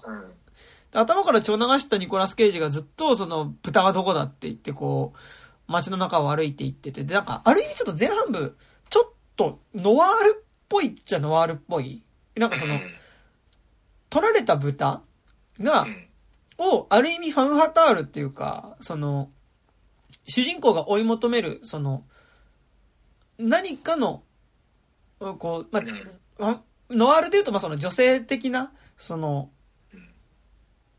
運命の女的なものとして、豚が描かれてるっていう風に思えば、なんかすごい、実は前半部分ノワールっぽい。あ、なんか俺、ファムサタールノワールっていうより、なんか96時間とか、はいはいはい。なんかヌードの夜的な、なんかその娘が誘拐されたんだけど、今その娘って大変なことになってね、みたいなう。ん。で、なんかあれです系よねノワールに近い感じでしたね。ハードコアの夜とか、そ、そのケーあ、そうそうだ。ヌ。ードの夜じゃない。ハードコアの夜から。うんヌードの夜は、ヌードの夜ってありますけどね。その石井隆のね。ありますけどね。あの、だからハードコアの夜的ななんかでもその、でもハードコアの夜も結構割とノワールっぽいっちゃノワールっぽいじゃないですか。うんその、まあだから一人の最愛の人っていうのを追いかけ続けていく中で、割とその、彼女が、しかもね、これちょっと後々なんか調べて知ったんですけど、豚の一人称が、あ、だから呼びか、二人称か二人称が C らしいんですよね。その、彼女らしいんですよ。なんか。だから多分そこはなんか女性であることっていうのは多分意識されてるっぽいんですけど、で、なんかだからその豚の影を追っかけていくと、まあその、か、その豚がさらわれた、あその、まあ暴力が支配する街にうん。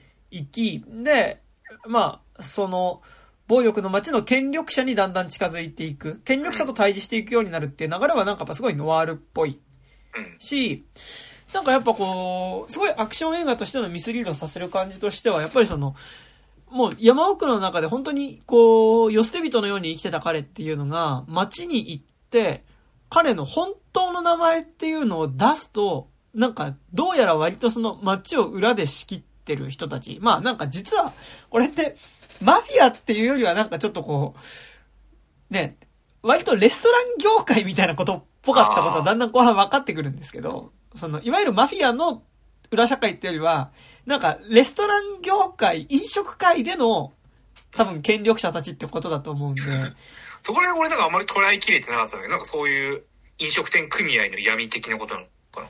まあ組合の闇っていうかなんか。そうん。の、なんかまあ、そういう強、奪とかもしちゃうような、みたいな。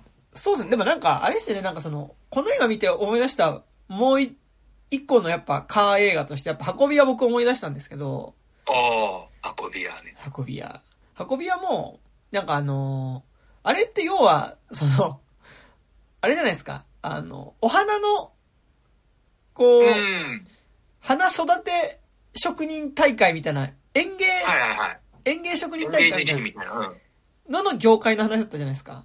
うん。でもやっぱりその、業界の話ってなってくると、やっぱりそれってイコールで男社会の話にはなるよねっていうのはなる、ほど。なんか、それが別にいわゆる暴力が支配するような、ヤクザとかマフィアの世界じゃなくても、やっぱりその、レストラン、飲食業界ってなったら、多分そこでのやっぱマッチョな世界になるし、うん。運び屋とかも結局その、ね、花の品評会、あれ、ラン、ランでしたっけ？ランの品評会とかでラン、うん、ランだった気がする。ですらもやっぱりちょっとこう、マッチョな世界になってくっていうのはね、なんかあると思うんで、なんかそういうことだと思うんですけど、でもなんかやっぱその、こう、街の裏社会みたいなところに行った時に、その、よ捨て人みたいな風に生きていたその、主人公の名前を出すと、まずなんかこう、みんなが一目置いて物事が、なんか普段予約できないレストランが予約できたりとか、うん。なんかこう、入ってはいけない地下のなんかそういうところで行われてるパーティーみたいなところに、こう、行けたりするみたいなところっていうのがなんかすごいこう、ジョン・ウィック感というか、なんかノワール感もあるし、なんかその時点では彼が実はその、まあ大きいネタバレとして、まあものすごいその天才的なシェフだったっていうことが、後半だんだん明らかになってくんだけど、それも明かされてないから、なんかみんなが一目置いてる、なんか過去に何かあったっぽいやつっていうレベルの認識でこっちがしてる状態で進んでいく段階では、あ、多分なんかその、殺し屋じゃないけど、なんかそういうことなんだろうなみたいな風にも思ってたりするから、うん。なんか、いつその、暴力彼の、多分今黙って抑えてる暴力っていうのが、どこまで、だそこの、どこまで負荷がかかるとその彼の暴力が爆発するだろうみたいな緊張感みたいなものは勝手にこっちは思いながら見てるし、やっぱ最後その、本当に豚を盗んだことを指示した張本人に会った彼っていうのが、その言葉で豚を返してくれって言ったけど、その、拒絶されて追い出された瞬間っていう、で、で、そこで、これ材料集めろって言って、リストを渡した時ああ、はいはいはい、みたいな。ね、これであの、なんか、こう、ホームセンターとかで買えるもので爆弾とか作るんでしょみたいなさ。イコライザーじゃないか。はいはい、ああ、そういうの。あれか、ホームセンターで戦うだけか。いや、だから、だって神風タクシーとかで言うとさ、そのああ、、はい。紳士靴下の中にパチンコ屋の玉、パチンコ玉たくさん詰めて、その武器にするとか、うんはい、ああ、はいはい、そういうのね、はいはい、みたいな。いや、嫌いじゃないですよ、はいはい、みたいな。ふうに思ってると、全くほんとそっちじゃない方方向に行くうん。映画だったなっていうのがね、なんか勝手に、まあ、それはお前が勝手に期待しただけだろっていうところでもあるかもしれない。でも多分映画としても多分、そういうアクションに行くかなって、あえて思わせてた気はすごいしたんですよ。なんか竹内さんどうですか？なんかそこら辺。いや、だから俺まずキャスティングで、その、まあ、ニコラス・ケイジが、何？血まみれになったニコラス・ケイジがずっといるっていう時点で、いつことが起きてもおかしくないじゃないですか。はいはいそうですね、そうですね的にあと俺、お恥ずかしながらまだ見てないんですけど、あの、マンディ地獄のロードウォリアーとかもすげえ近いストーリーラインの話で、そうですね、そうですね。奥さん、拉致されてっていう。うん。そう、カルト兄弟に拉致されて、あの、助けに行くみたいな、うんうん全員殺すみたいな話だから、もあるし、あとやっぱ、あの、相手役のアレックス・ウルフっていうキャスティングがさ、アレックス・ウルフなんてさ、惨劇の真横にいる人じゃん、毎回。そうそうであの、すね。テレビ見たりとかでもなんかやばいことがあると真横で一番怖い思いをする人うんうん。じゃん。うんウォールトとかもそうだったけど。っていうのをやっぱなんかババディっていうかなんか、サイドキックに配置することによって、あ、この二人でどんなに、こいつが起こす惨劇でアレックス・ウルフはどんな大変な思いをするんだろうみたいな、なんかうん、うんそこに対するなんか期待みたいなのがある意味高まっていくから、そこの緊張は途絶えないみたいなのは結構あるかなって。うんうんで、なんかだからすごい、あ、もういよいよ来るかなっていう臨界点に達したところで、暴力じゃない方向に、で、来たって瞬間の肩透かしがすごい気持ちよかった。感じは、めちゃくちゃしてて、まあなんかそこで結構勝手に僕がここ最近いくつかの映画を見て思ってることなんですけど、やっぱりなんかその、マッチョな世界にいた男性キャラクターって、なんかやっぱこう、大事な人が、を失った時に、ちゃんとうまく悲しめない問題って。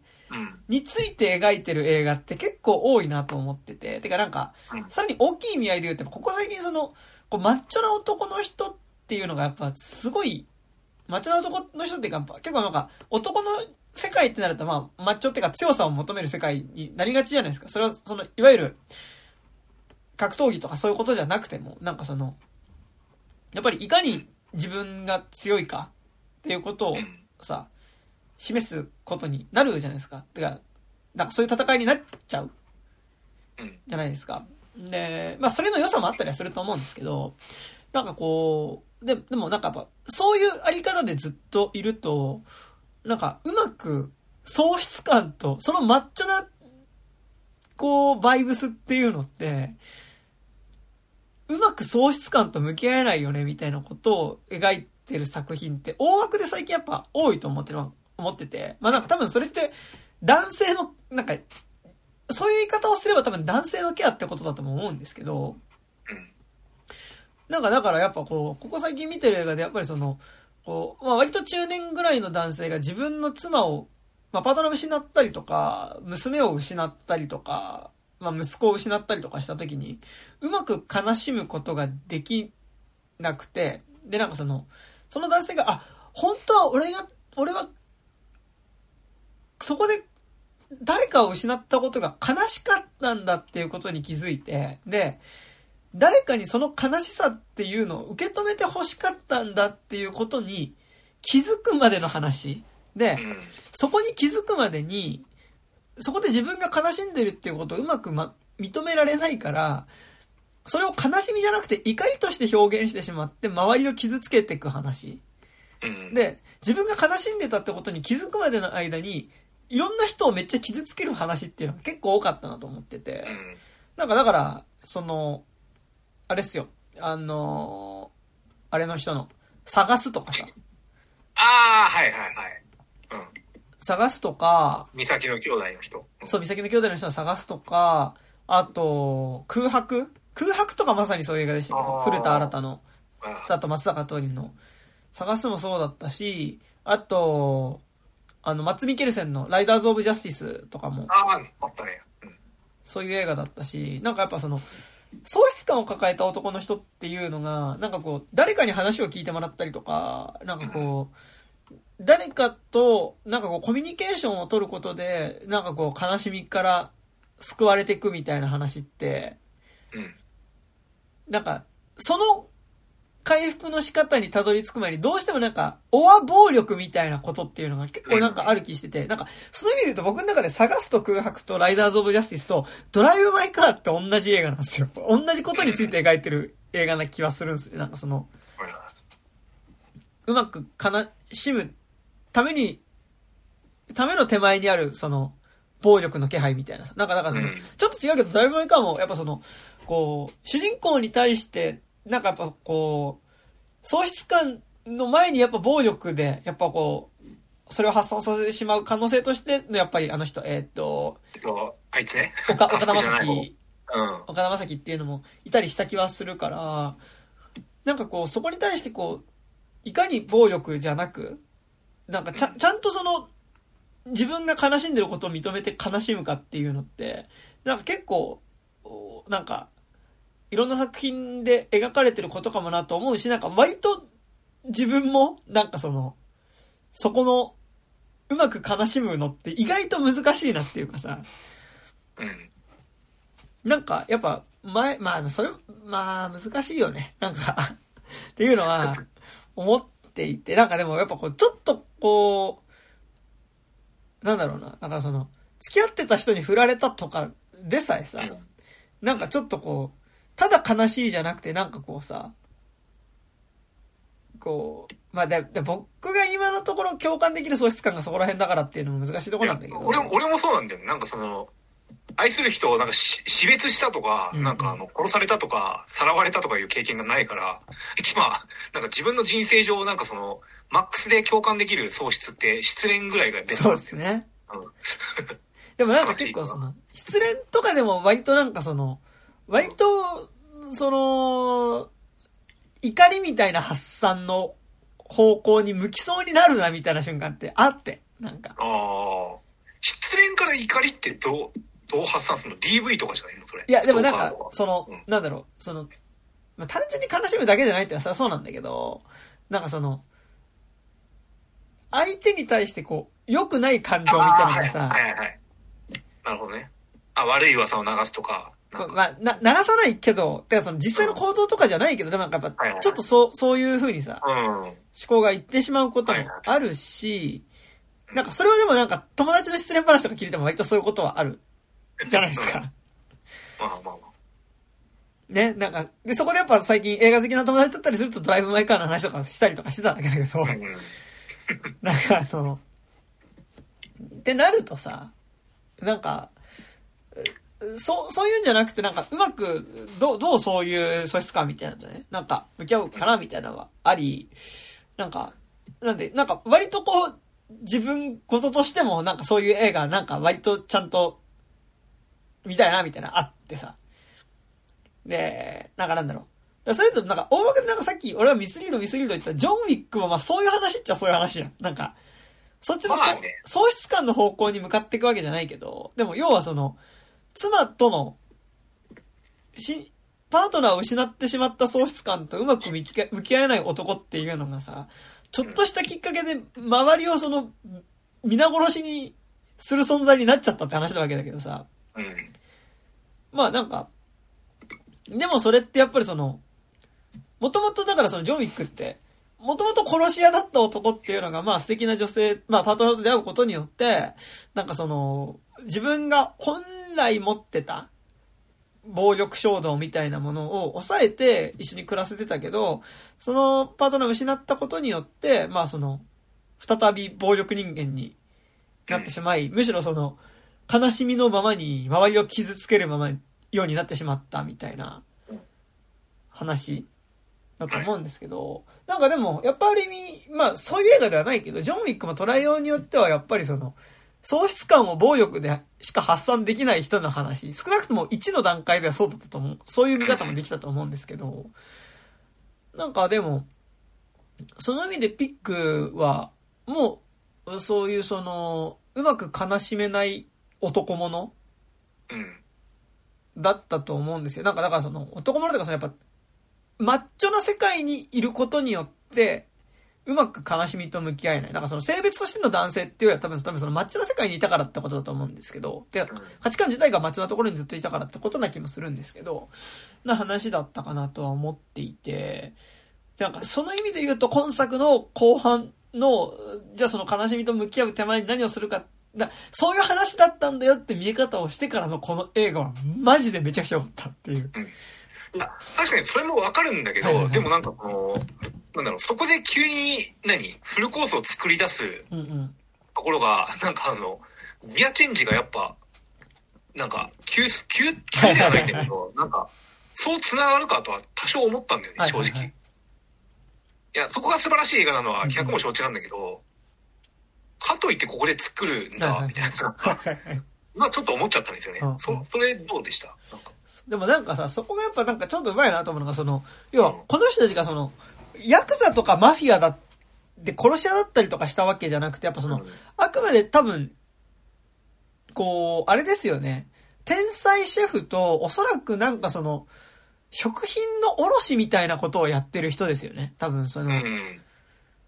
で、その二人が向き合う話だから多分その彼らが対峙する時の、その、彼らにとっての自分の能力がいかにた、だマッチョであるっていうことが、その、いかに自分の能力が相手より優れてるかっていうことを見せつけ合う戦いなんだとすると、彼らが見せつけ合う行為っていうのが、料理だっていうのはまあなんか、わからないではないかな、みたいな。そこでやっぱさ、美味しんぼギアっていうかさ、なんかあの、料理漫画ギアが入るんだよね。そうそうね、そうね。じゃあ、料理で対決だみたいな、なんかうんさ、あれを集めろみたいな、なんかこう、観客いねえけどさ、あの、関連的にあそこ観客いるじゃん。うんうん。わーみたいな、なんか、でもなんか料理コンテストが開かれ、開かれるわけじゃん、要は。そうですよねうん。で、だからこの漫画、あ、この漫画って言いそうになっちゃった。うん。この映画ってすごい、いや、なんか俺はめちゃくちゃいいなと思ったのがさ、その、で、なんか、その、要はね、その、こう、まあだから、ニコラ、まあこの映画ではそのニコラス・ケイジ演じる主人公っていうのは、その、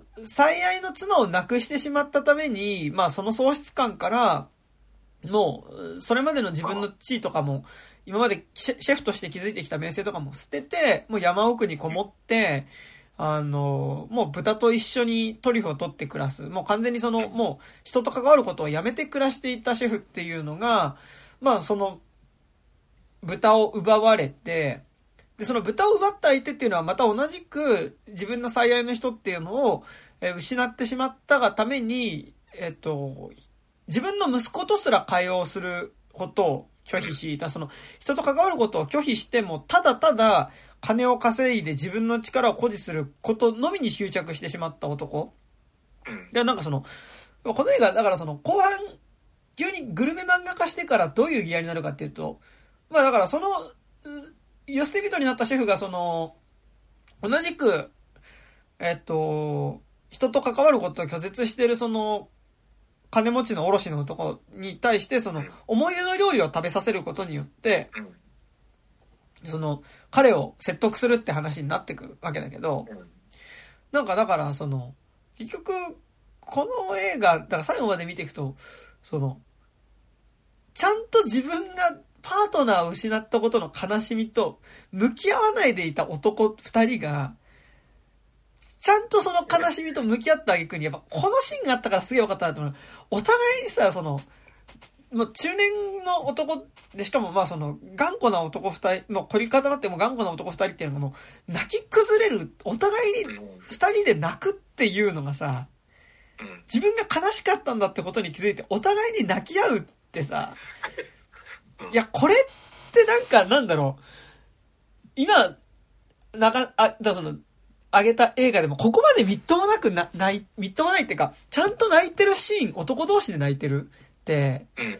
なんか、えちゃんと描いてなかったんじゃない？みたいな。このシーンがちゃんと描けてるのはめちゃくちゃいいなと思ってて。ああ、確かに。うん。なんか、で、なんかその、男の悲しみどうするかもんが、男がその映画の中で喪失感からさ、回復する映画に、まあそれ自体は昔からあると思うんだけど、ある、もう一個の難しさとしてさ、やっぱその、悲しむためにどうしても女性が必要問題ってある気してて。なんかその、失った最愛のパートナーとの悲しみを癒すために、うんなんか別の女性が必要になっちゃうことの問題ってある気するんですよ。なんか、でもまあその女性はその女性で悲しみを抱えていて、で、そこでその二人が出会うことによってそれぞれの悲しみが癒されていくっていうのは別になんかこう、女性から、なんかその男性の悲しみを癒すためだけに女性がいるってことでもなかったりはすると思うけど、なんかでも、やっぱりそこでその女性が必要うん。になるし、まあなんならやっぱそこに性愛が絡んできたりするみたいなことっていうのはさ、結構往々にしてあって、なんかそれってなんかなんだろう、映画、男を主人公にした映画として見たときに、なんかやっぱその、物が、映画の役割上すごい、その、彼の悲しみを癒すために女性が機能しちゃための女性みたいな風に見えなくもなかったりするなみたいなことはまあ、。ドライブ・マイ・カーですが、その指摘はめちゃくちゃありましたからね。あそうなんですよね。なんか、み三浦と。三浦と。ううん。ん。あるじゃないですか。なんかその、うんその要は、ドライブバカで言うとその中年のおっさんが悲しむためにさ、そのう、ん。20代そこらのね、20代そこらの女性をっていうのはさ、なんかあるわけでさ、大丈夫だじゃねえよ。天気のこと同じ締め方しやがってって思って。俺は。でもなんかやっぱそれで言うと、今作、まあほぼほぼ男性しか出てこない話でさ、うん。なんか逆にそれは、ねだから、奥さんの声はカセットテープでしか出てこないっていうのがめちゃくちゃ良くて、そうだよね。俺今作で一番好きなシーンやっぱエンドロールなんであ、すけど、はいはいはいはい。最後やっぱその、奥さんのね、カセットテープを満を持して聞くと、奥さんの弾き語りで、あの、あ、弾き語りってことでいいんだよいや、弾き語りっすね、あれね。弾き語りで、ブルース・スプリングスティーンの I'm on Fire の弾き語りが流れる、うん流れるというか歌われるんだけどう、んで、エンドロールに入るんだけど、いや、マジでこれ、俺なんかこの曲知らなかったんだけど、うんうんそのなんか歌詞とかもめちゃくちゃ良くて、いやあのーですね。うんなんか、まあ、その喪失したその人そのものが歌ってるっていう時点でもう、うんうん今ね、挙げてた指摘からは全然 OK じゃないですか。うんうんうん。そうなんですよ。いや、だからだから、いやもう俺もラストシーンめちゃくちゃ良くて、で、なんかそれで言うとやっぱこの映画って、最後まで見ると、なんか俺は、あ、そう、あ、で、なんかその、一旦ちょっとそれで話すると、なんか今作だからその、ちゃんと男同士で泣き合うっていう形でケアがされてるっていうのがすごいいいなと思ってて、なんかそこは本当になんか、すごい良かったなっていう、なんかうん、部分ではあったんですけど、で、で、その後に行くと、えっと、その、今竹井さんが言ったし、いや、ラストめちゃくちゃ良くて、でも、それ思うと、この映画ってそもそも、なんか俺は前半部分ジョンウィックっぽいなって思いながら見てたけど、どこから始まるかっていうと、この映画って、死んだ妻が歌ってたカセットテープを再生しようとするけど、やっぱり聞くと思い出して聞けなくなっちゃうから聞くのやめた男っていうのが、ちゃんと最後まで聞くことができるようになるまでの話だったんだっていうのが、まあ。いや、でも、正直、ミスリードを楽しみ、楽しむ目的で見たとしたら、前半のあのシーンはなんかこう、わかりやすすぎるけどね。なんか、あ、最後これ聞けるんだろうな、みたいな。なんかこう、これが彼のトラウマか、みたいな。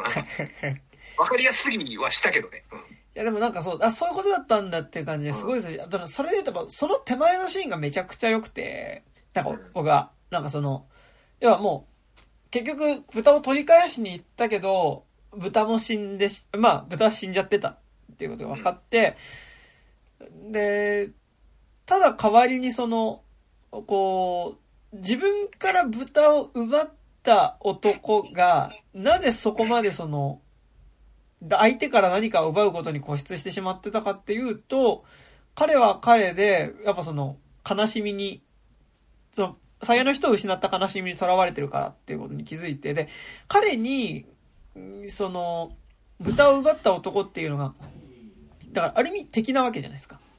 うん。敵だと思ってた男っていうのが、その、ね、あの、自分が作った料理を食べることによって、その、最愛の記憶を思い出してさ、ちゃんと悲しんでる姿を見た男っていうのは、なんか、なんか、敵として近づいていったら、なんかすごい、めちゃくちゃ、主人公と敵自体はすごい似てたみたいな構造も。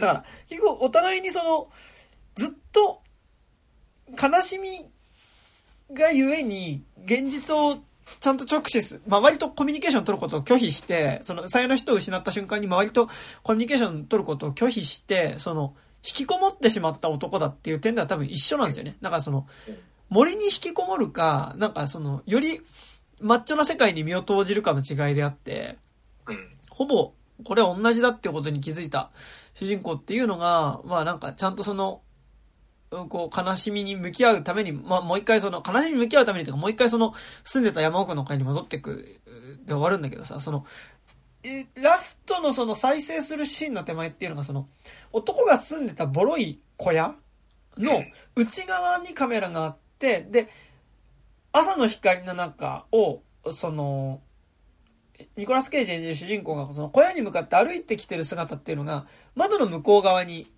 映る。で、その手前には、ニコラス・ケイジが住んでたその小屋の中にあるその物とかが並んでるテーブルとかがこう、映るわけだけど、なんか、手前にあるその小屋の中っていうのは割と、なんか、物がそのまま静かにずっと置いてある。なんかこう時間の動きがないような空間で、だからなんかすごいこう時間が止まった場所に見えるわけ。見えるのね、俺。で、でもその窓の向こうにはちゃんと今の時間を動き出してるニコラス・ケージっていうのがちゃんと歩いてきてて、で、最後彼が玄関にたどり着いて小屋の中に入ってきた瞬間で、そこのシーンは終わるんだけど、なんかそれでちゃんとこう、要は手前にあるのが今までその悲しみから動かないでいた時間のところにちゃんと今の時間を動き出したニコラス・ケージっていうのが戻ってきてるように俺は見えて、だからそのラストのね、帰ってくるシーンとかめちゃくちゃ良かったんですけど、あ、なるほど。そう。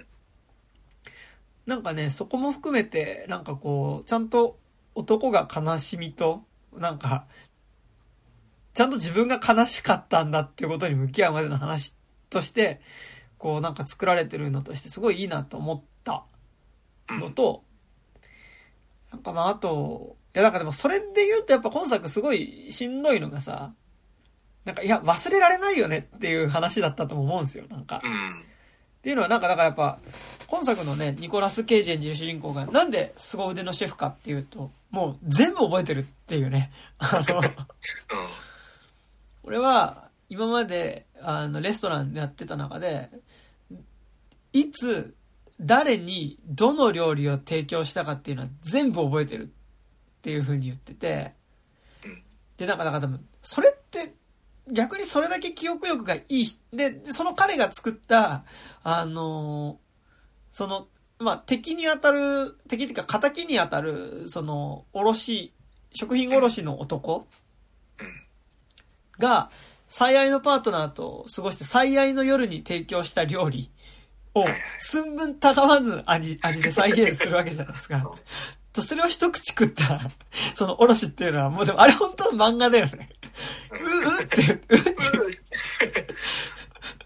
だから今作さ、なんかその普通のえアクションっぽい映画だったらさ、うんなんかあの、暴力とかさ、うん。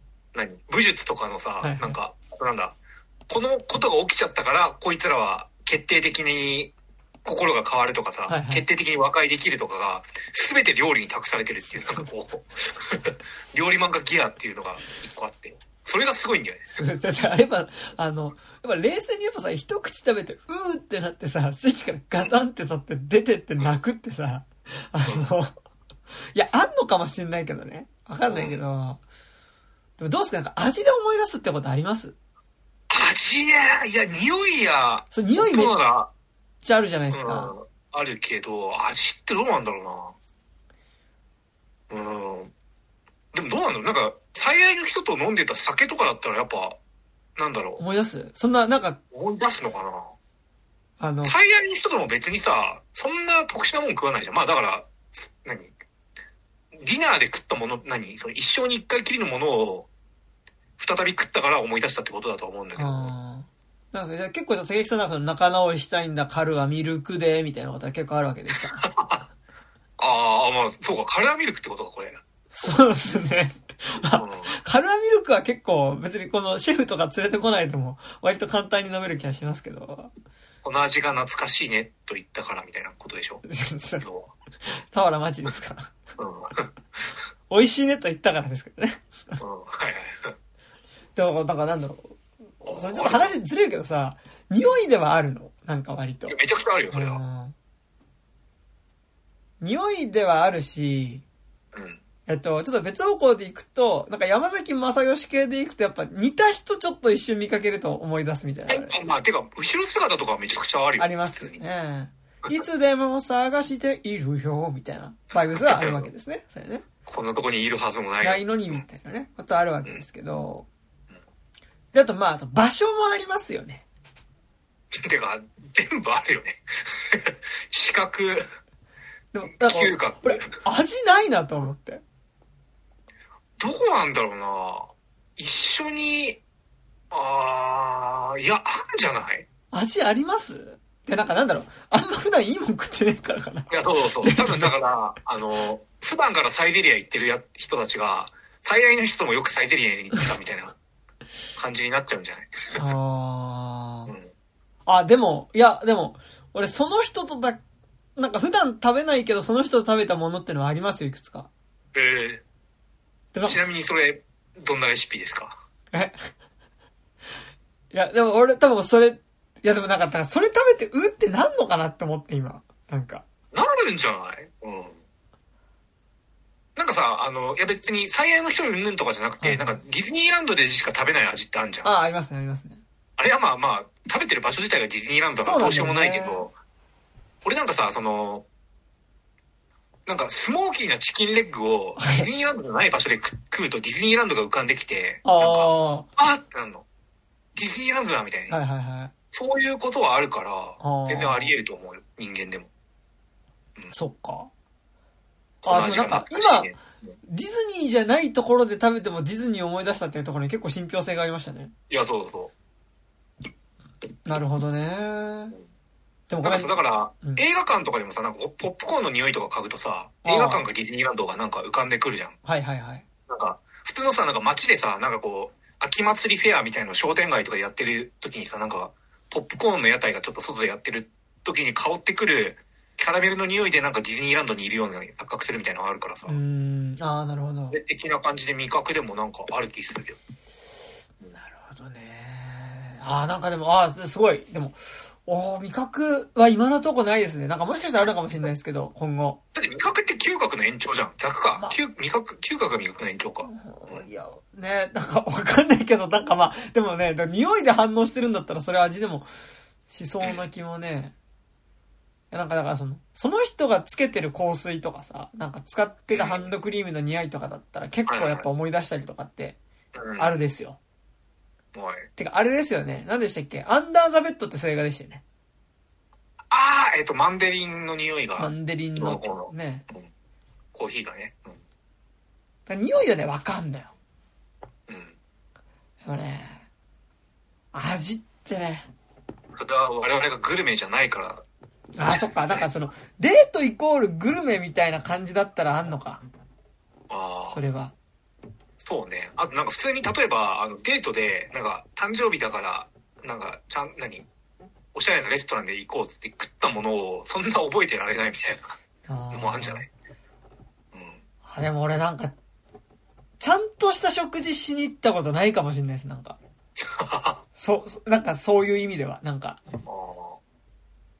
どうなんだろうね。でもさ、なんかその、いや、わかんないけど、例えばなんかその、花束みたいな声をしたのさ、はあの二人がさ、なんかこう、毎日、夜帰り道は散歩してコーヒー飲みながら帰ってたみたいな。あーはいはいあれのコーヒーとかってさ、なんか何回も飲むから、この、数年後にさ、なかなか飲まなくなった時に、あのなんかコンビニだか、ね、あの、スタバだかのコーヒーをもう一回飲んだ時に思い出すとかありそうじゃん。でもほら、ああ、でもほら、その前にいいコーヒー飲んでたじゃん、ちゃんと。いや、そうそうそう。で、なんかほら、で、あの二人多分別れてから違う街行ったじゃん。えっと、うん少なくとも、きぬちゃんの方は行ったじゃん。うん。で、なんかだからさ、きぬちゃんが久々にまたあそこで調布で降りて、うん。あのお店のコーヒーを飲んだら思い出したりするんだろうね。うん。うん。まあね。まあでもそれやっぱシチュエーションも込みってなっちゃうから。そうなんだよね。だから全く、例えばなんか、なんだろうな、富山県にいるときに、あのコーヒーと同じコーヒーが出てきて飲んだら、飲んで調布を思い出したら、それはそうだよね。ああ。あ、でも、でもさ、この味でさ、何かを思い出したり、なんかある気持ちになることができたら結構いいことだって俺すげえ思ってて、俺たまに、あの、強行的な療自分、自己療法でよくやるのはいが、はいあの、なんか辛かったり、今のなんか現状はい変えられねえみたいにななった瞬間とか、あとこの場所にいたくねえみたいななんか、なった瞬間に、あの、トイレ、トイレっていうか、あの、洗面所行って、あの、鼻から水を一気に吸うんですよ。はいはい。ジャーって。うんそうすると、あの、小学生の時のプールを思い出すの。あの、痛みが。はいはいはうわいはいっ。てなって、なんか大丈夫になるっていうのは、やりますよく。なるほど。めちゃくちゃ痛いんだよ。痛みだわ、みたいな。ずーっと前に、みたいな。えーと、これ誰だっけ？え？知らない俺多分それ。え懐かしい痛みだわ、ずーっと前に忘れていた。あ山口百恵？なんだっけ？えー昭和歌謡ってこと？昭和歌謡ですね、これね。うんはい。違ってだからなんか、はい。うん。痛みってやっぱ、痛みもやっぱ記憶のものなんだなっあてすげえあ、思うはいはいはいはい。それは確かにそうですね。おすすめですよ。あの、痛み、なんか鼻にそれだったらいいけどさ、うんなんかもっとね、なんか手に釘刺すとかさ、あーな、あーこれこれみたいな、思い出すみたいなさ。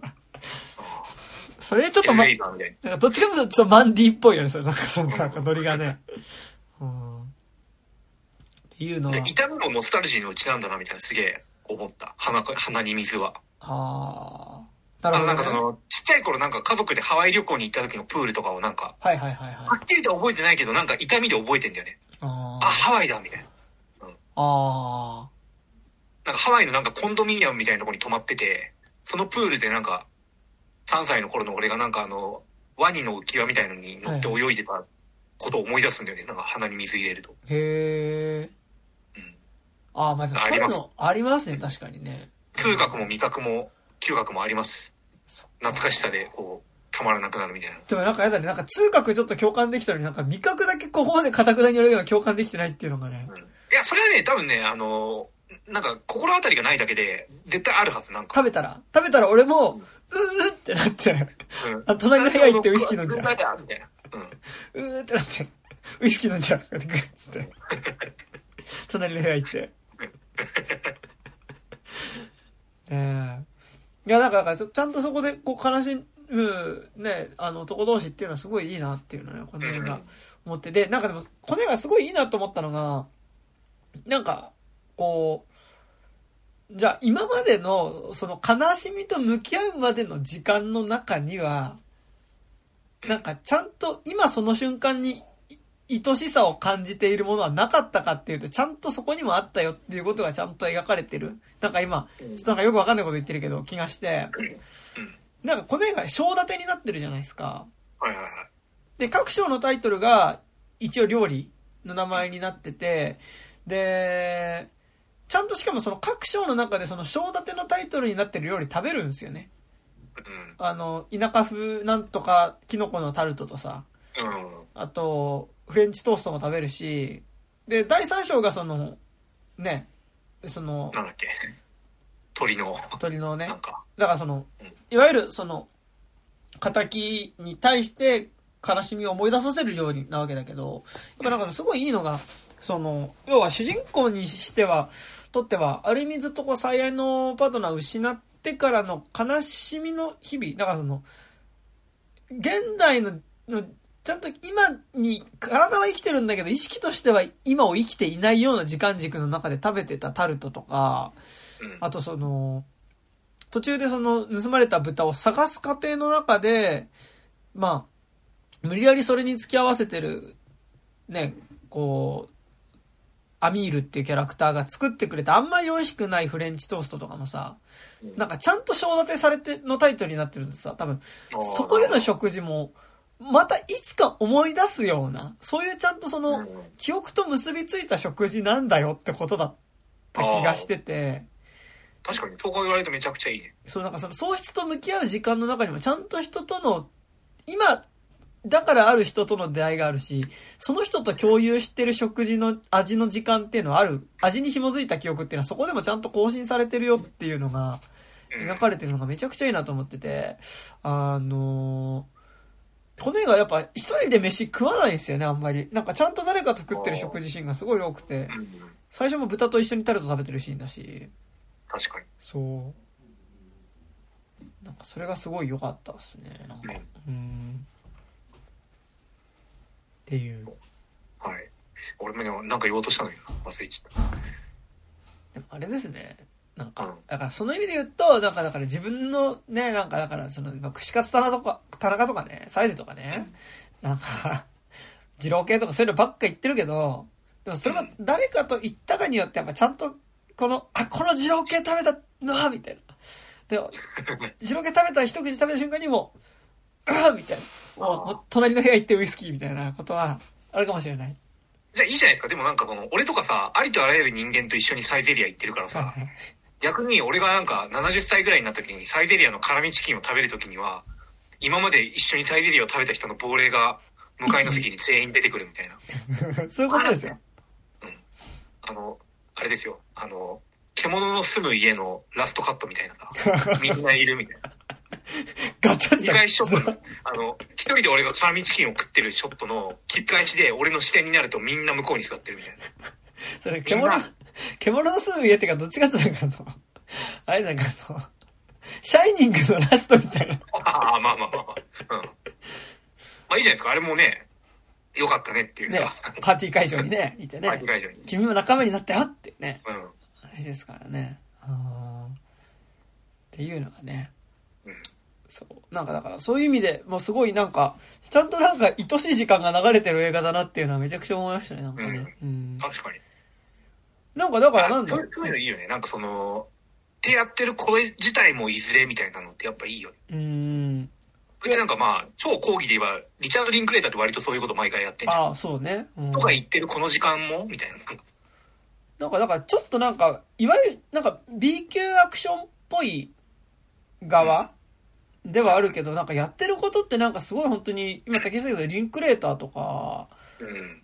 なんかなんだろう、あのなんかそこら辺、なんかあとなんかうん、割と日本映画のみ、なんかちょっとこうちっちゃいミニシアター系の作品とかで描いてたりするような、だから中川龍太郎がやってたりするようなこととかと結構実は近かったりするんじゃないかみたいなことを。なるほど。あ、でもそうだよね。なんかあのさ、途中さ、自分の生まれた家行くところでさ、今そこに住んでる男の子と喋るうんうん。いやいい柿の木、柿の木切っちゃったのが、つって柿って何みたいな。柿っていうのは フルーツで、みたいな。あそこさ、別に、ね、何の、何、本筋にはあんま関係ないシーンだけどさ、やっぱあれがあることによってなんか、時間っていうものにすげえ意識されるし、あそこでなんかすげえ、リンクレーター映画っぽいシーンでもあると思うし。いや、あれいいっすよね。あそこよかったね。あそこのシーンよかったっすね。あそこだって単体で取り出してもめちゃくちゃいいからね、あのシーンは。ね、スティールパン叩いててね。ああ、そうそうそうそう。そうそう。俺だってなんかもう、あの、あれですよ。あ、ゴーストストーリー以降、もう、はいはい何？自分がかつて住んでた古い一軒家とか出てくる時点でもういいってなる。もうね、あー、ゴーストストーリー、まああー、ゴーストストーリー、いいね、本当にね。いや、いいんですよ、本当に。いや、でも。あれですよ。まあ、それで言うと僕は、あー、ゴーストストーリーを見ると、あー、ゴーストストーリーを一緒に見に行った時の人のことを思い出したりしますね。うわ。えはい。ー、なるほど。よかった、一人で見に行って。うん、で、なんか映画何かと見に行っちゃうとそういう問題がありますよね。ああ、うんまあね。そう。なんか、ね、何回か喋ってるかもしれないですけど、僕、見た映画の感想メモ、自分で見るようにずっと持ってるんですけど、誰とあどこで見確か誰々とどこ、うん。誰とどこで見たかは全部メモしてあるので、そういう意味では山田君の方が先に死んだらさ、なんか、葬式の二次会とかでそれみんなの、ま、みんなで読んでいい？が、いやー死んだ後ならいいか。死んだ後ならいいか。死んだ後ならでもなんかそ、それあ、だそうか。そうか、この時期、あいつって、みたいな。と、それやだね。それすっごいやだね。嫌ですね。そう、なんかそれはね、思いますなんかね。うん。なんだ、なんかすごい結構なんか、実はめちゃくちゃなんか、僕割とそういう感じの好きなんで、なんかその、あ、わかりますよ。うんなんか割と、あ、さ、そっち寄りのバイブスだーみたいなんですごい良かったですね。なんかね。いやー、そうね、いいっすね。確かに。うん。まあちょっと細かいとこ、いいですか？はい喋って。今の話からちょっとずれますけど、大丈夫ですか？うん。なんかあの、なんか見終わった後もちょっと先ほど話したんですけど、なんか途中でね、あの、主人公が、その、豚を盗んだやつの手がかりを得るために、その街で有名なレストラン、今人気のレストランのシェフのとこ行けば、何か手がかりあるかもしれないって言うんで、なんかそこのレストラン行くんですけど、まあなんかまあそのレストランさ、あの血だらけのなり手入れてくれたよ。そう。なんかあの、彼だけなんかドレスコードを乗り越えてるよね、なんかね。うんうん。あの時だってまだ、あの人だって、そん、な、なってない、よなってないうん。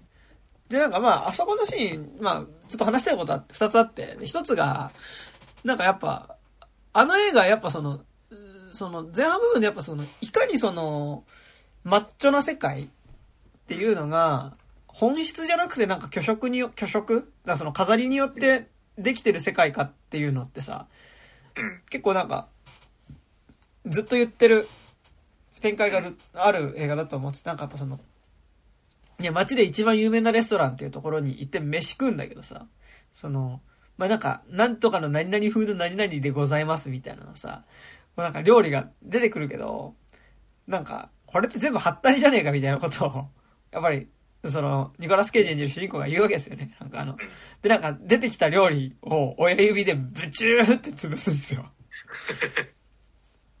で、まあなんかそこでね、なんかその、要は多分それでかつて自分がいた業界のことを指しても言ってると思うんだけど、まあなんかだからこんなのって結局その、なんか、グルメリ、グルメライターみたいなやつと、えっと、その、格好好きの有名シェフみたいなやつの、なんか割とその虚飾っていうか、あの、ただ言葉で飾り立てただけで、本、本質的に大事なものってのはここには一個もないんだみたいなことを、まあ、言うわけだけど、まあなんかすごい、こう、それはある意味彼がかつていたマッチョな世界みたいなもの自体を多分こう、指して言ってる言葉だったりとかはして、なんかだからそういうその、いわゆる、マッチョな社交的な場みたいなことの否定みたいなここのセリフでやってるのが、ああ、いいなって思ったりとかしたんですけど、やっぱ、その後っすよね。もうなんか、割とこう、まあ、普通に面白いっていう意味で、なんかこの映画の割とハクビなシーンだったと思うんですけど、なんかもうね、あの、そこでレストランのシェフみたいなのを、まあ、ちょっとシェフ呼べっつって。で、シェフが来ると、なんかあの、いやお前、なんかこの料理はクソだ、みたいなことに初めて。な、な、な、え、な、何がクソなんですかみたいな。あの、お前は何がしたくてこの料理料理作って、お前何がしたくてシェフやってんだみたいな。で、いや、あお前何を思ってこの飯を作ってるいや、あの、これコンセプトがあって、あの、地元で採れた野菜を、その海外の、こう、料理の、作り方みたいな、海外料理、海外のいろんな国の料理っぽく作ることで、新しい視点を、その食材に与えるっていうのがコンセプトで、コンセプト。それは本当にお前がやりたいことなのか で、お前、あれだよな。俺のレストランで昔働いてた見習いシェフだよな。で、お前あれだよな、なんかあの、パスタ茹でんの下手すぎて俺がクビにしたやつだよな、みたいな。お前、辞めるとき、本格的なパブがやりたいっつってたよな。お前が本当にやりたいことって何なんだよ、みたいな。いや、まあ、あの時はパブって言ったけど、やっぱ違ったんです、みたいな。じゃあ、お前が今やってるレストラン本当にやりたいことなのか、みたいな。お前が大事にしたいコンセプトっていうのは何のために大事にしてんだみたいなことを、なんかずっと詰めまくった挙句に、なんか最初は笑顔で喋ってたその元見習いシェフっていうのがどんどん顔面崩壊していくっていう。ある意味でもタイラー・ダーデンっぽいよね、今。で、僕はもう完全に僕、そこは、あの、羊たちのし沈黙をうん。めっちゃ思い出して、その羊たちの沈黙で、ね、その、し死刑囚のクラリス、ね、死刑囚の、そのね、あの、レクター博士のところに、その、事件の解決依頼をするためにね、クラリスっていう刑事が、女性刑事が来るんだけど、ね、その、レクターの隣にいる死刑囚が、その、ね、あの、その、えー彼女に向かってね、その、まあ、スペルマンをかけるわけですよ。べしゃっと。かけるんだったらかけないか。見ながらオナニーするんですよ。クラリスを見ながらね。で、それを見た、なんかレクター博士はブチーって切れて、その夜に、まあ、レクター博士は、博士は、あの、精神科医なので、あの、もう言葉だけで人を殺すことができるんですよ。で、隣の、その、壁で隔たれてる、その、死刑囚に対して、お前がいかにクソで生きる必要がないかっていうことを、一晩中喋り続けて自殺させるっていう殺し方をするんですけど、だから僕はもうそれを思い出しましたね、その、この、この、お前のコンセプトってなんだよ、みたいな。かわいそうだよな、普通に。誰もお前のコンセプトなんて大事にしてないって言うんですよね、そんな。あれはすごい、なかなかうん面白かったですけどね、あそこのシーンね。っていうのがね、ありましたけどね。どうですあか？細かい、細かいところがあるかな。うん。俺やっぱでもやっぱ、その最後に、その奥さんのね、やっぱ。歌で使われる、この曲の歌詞ですよね。これってなんかさ、割とその、何？それこそさ、なんか、ちゃんと悲しめないマッチョの男の歌なわけ。はいはいはいはい。なんか、俺そんな詳しくないけど、多分ブルース・スプリングスティーンって時点で。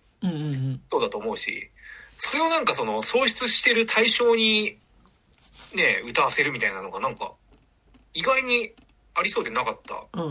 やり方だな、みたいに思って、なんか一番エモく仕上げてきてるな、ここだけ、みたいなのが、すげえ思った。なんかあの、今、どんなにしんどいかみたいなのをめちゃくちゃ比喩で歌うみたいな曲でしたよね。いや、そうそうそう。俺は今、炎で燃えている、みたい 頭になんかこう鉄が刺さってみたいなね。な。うん。そう。でしたね。そう。男視点の歌なんだよね。なんだけど、それをなんか自分の失った奥さんが歌ってるみたいな。で、この奥さんの声の人が、なんか、あのーミュージシャンの人なのかな？あ、そうなんですね。役者じゃなく、ないのかな、本業は。ううんん。ぽくて、それもなんかすげえよかった。なんか多分、今作のサントラやってる人なのかな？違うのかな、えー、なんかは、いあの、IMDB で調べたらそんな感じで出てて、はいはい。うんああ、そうなんですね。が、だから奥さん役もやってるみたいなはいはいはいはい。声だけしか出てこないけど。うんうんうん。なるほどね。ただ、でもなんか、一個文句を言うなら、はいはいはあのアレックス・ウルフの何かしらをもうちょっと見たくはあったかああ、はいはいはいはい。そうですね。まあ、アレックス・ウルフ大好きなんで、なんか、アレックス・ウルフにはもっとなんか、ひどい目にあって、なんか、欲しくはあったかな、みたいな。ただから、まあ、今作でそれやんなくてもいいって言えばそれまでなんだけど、アレックス・ルフはだから今作においてはなんかその疑似的な息子ではあるんですよね。だからその二人の父親に対する疑似的な息子で、で、なんかだからその、こう、本来なら自分に目を向けてほしいんだけど、父親が結局悲しみにとらわれてて自分に目を向けてくれないことによる悲しみがやっぱある人物としては描かれて。ましたよね。なんかだからその、本当のお父さんに認めてほしくて、なんとかこう、自分一人の実力で、おろしとして、その、こんなにいいトリュフを仕入れることができるんだっていうことを証明すれば父親は認めてくれるんだって思ってるけど、やっぱ認めてもらえなくて、うんっ。ていうところでのなんかやっぱこう、悲しみを抱えてるね、人物ではある。ね。みんな困ってんだよ。うん。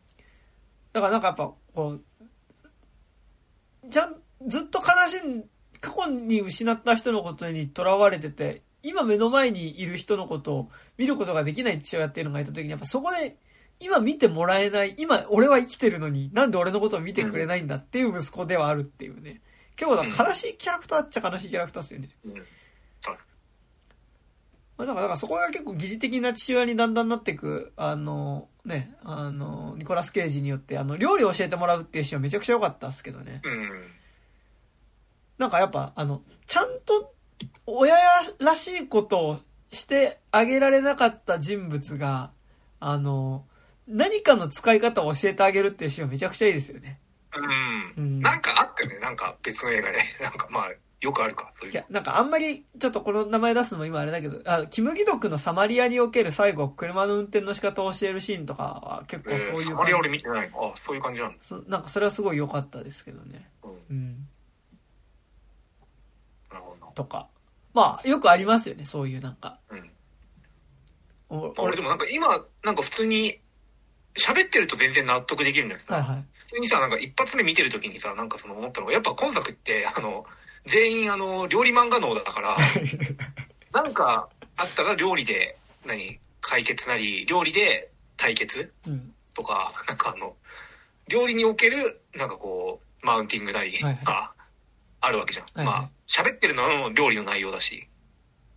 だから、まあ、料理漫画のだって思ってみるから、まあ納得ができてたんだけど、うん最初に1回目見てる時にさ、え、なんでここで殴りかかんねえんだよ、みたいな、は思ったの、普通に。なんかこの飯作ってんじゃねえよ、前にもさ、この話したと思うけど、なんかその、あの、メイドインアビスのさ、劇場版でさ、はいはい。あの、ナナチのさ、最大の宿敵であるボンドルド目の前にいるのにさ、なんか、殴れよって。みたいな。うん。いや、な、な、いや、何？力的に殴れないとかあるかもしんないけど、なんか、えボンドルドめみたいなんで、普通に横を通り過ぎてさ、なんか止めてもらうみたいなさ、なんか、それでいいんだ、みたいな。なんか、今行けみたいな。今やれみたいな。今行かねえのか、みたいな。で、うんその後ちゃんとレグが戦ったりするからさ、はいはい。なんでさっき行かなくて今行くんだ、みたいな。なんか、あしかもちゃんとお互い憎んでることは分かってはいるじゃん。そうですねうん。正直もうそもう今作でも、え、豚盗んだの、ね、ほぼこいつだし、死なせたとかも言ってんのに、なぜ行かないみたいな、なんか。なんか、なんか、なんか俺なんか、なんか見逃してんのかなみたいな、なんか一瞬思っちゃった。いや、まあそこはもう、俺は料理料理で、やる料。理漫画のだから。でもなんか、言うたらでも、あの、〇〇漫画って大体そうですよね。ああ。全部〇〇で解決するじゃないですか、多分。そうね。その、なんでしょう、例えば、その、ベイブレードの漫画とかも、あなあ。ぜベイ、ね。ベイブレードでやるみたいなうん。感じじゃないですか。うんその、ボクシング漫画とか、まあボクシング漫画はあんまない、あボクシング漫画もあるよ。なんか、だからな、なぜその因縁をボクシングで果たすみたいな。まうんあ、。そこに厚さがあるわけだけど。うんうん。じゃあ、うんでもグルメ漫画ほどそ、それ、そういう現実ではありえないよね。あの、ことってなくない？え、ことじゃなくないっていうかその、なんか、怒りを僕、あいつとの怒りを実際の喧嘩じゃなくてボクシングで返すみたいなことはまあわかるじゃないですか。なんか、ありそうなんでわかるじゃないですか。でもあいつとの因縁を料理で果たすんだって、ほぼフィクションの中でしかなくない、な、ないものじゃないいや、まあそうなんだし、俺も別に一回目見た時そんな、な、納得はしてなかったけど、まあでも料理ってなんかみんな触れ合うもんだから、なんか、今話してたらなんかまあそういうもんかってなんか納得ができた。なんか料料理対決みたいなさ、うん。よくあるじゃないですか。なんかその作品の中では。はいはい。で、なんか、ああ、この味はみたいな。うん。俺の故郷のとか、私の故郷のみたいなさ。うん。ああ、みたいな。じゃあダムの開発はやめようみたいなさ。うんなんか、そうかみたいな。いやでもそうなんだよ、多分う。ん。だからやっぱあんま美味しいもん、あ、でもね、え、でも美味しいとは思う。ね、美味しいし、なんか、うん美味しいとやっぱテンション上がる、上がりますからね。まあそうですよ。うん。うんうん確かに。うん。なんかやっぱし、しんどい時に美味しいもの食べると、ああ、まあちょっと、うん、頑張ろうみたいになりますからね。泣きながら食うの、それは。いや、そ、そんな、最近な、泣くってこともなかなかないですからね。うん。でも、あ、でもさ、さ確かに大人になってから泣きながら飯食った経験あんましてねえ気がする。いやーだな、なんか、小学生くらいまで、なんか泣いてる状態で飯を食うタームが来て、なんかアンビバレントな気持ちになんか良くなったはいはいはい。年一くらいになった気がするの。はいはいなんかその、親とけん喧嘩なり怒られるかなんかして、泣いてる状態で、でもなんかその、晩飯はもう出てくるタームになったから、食うみたいな。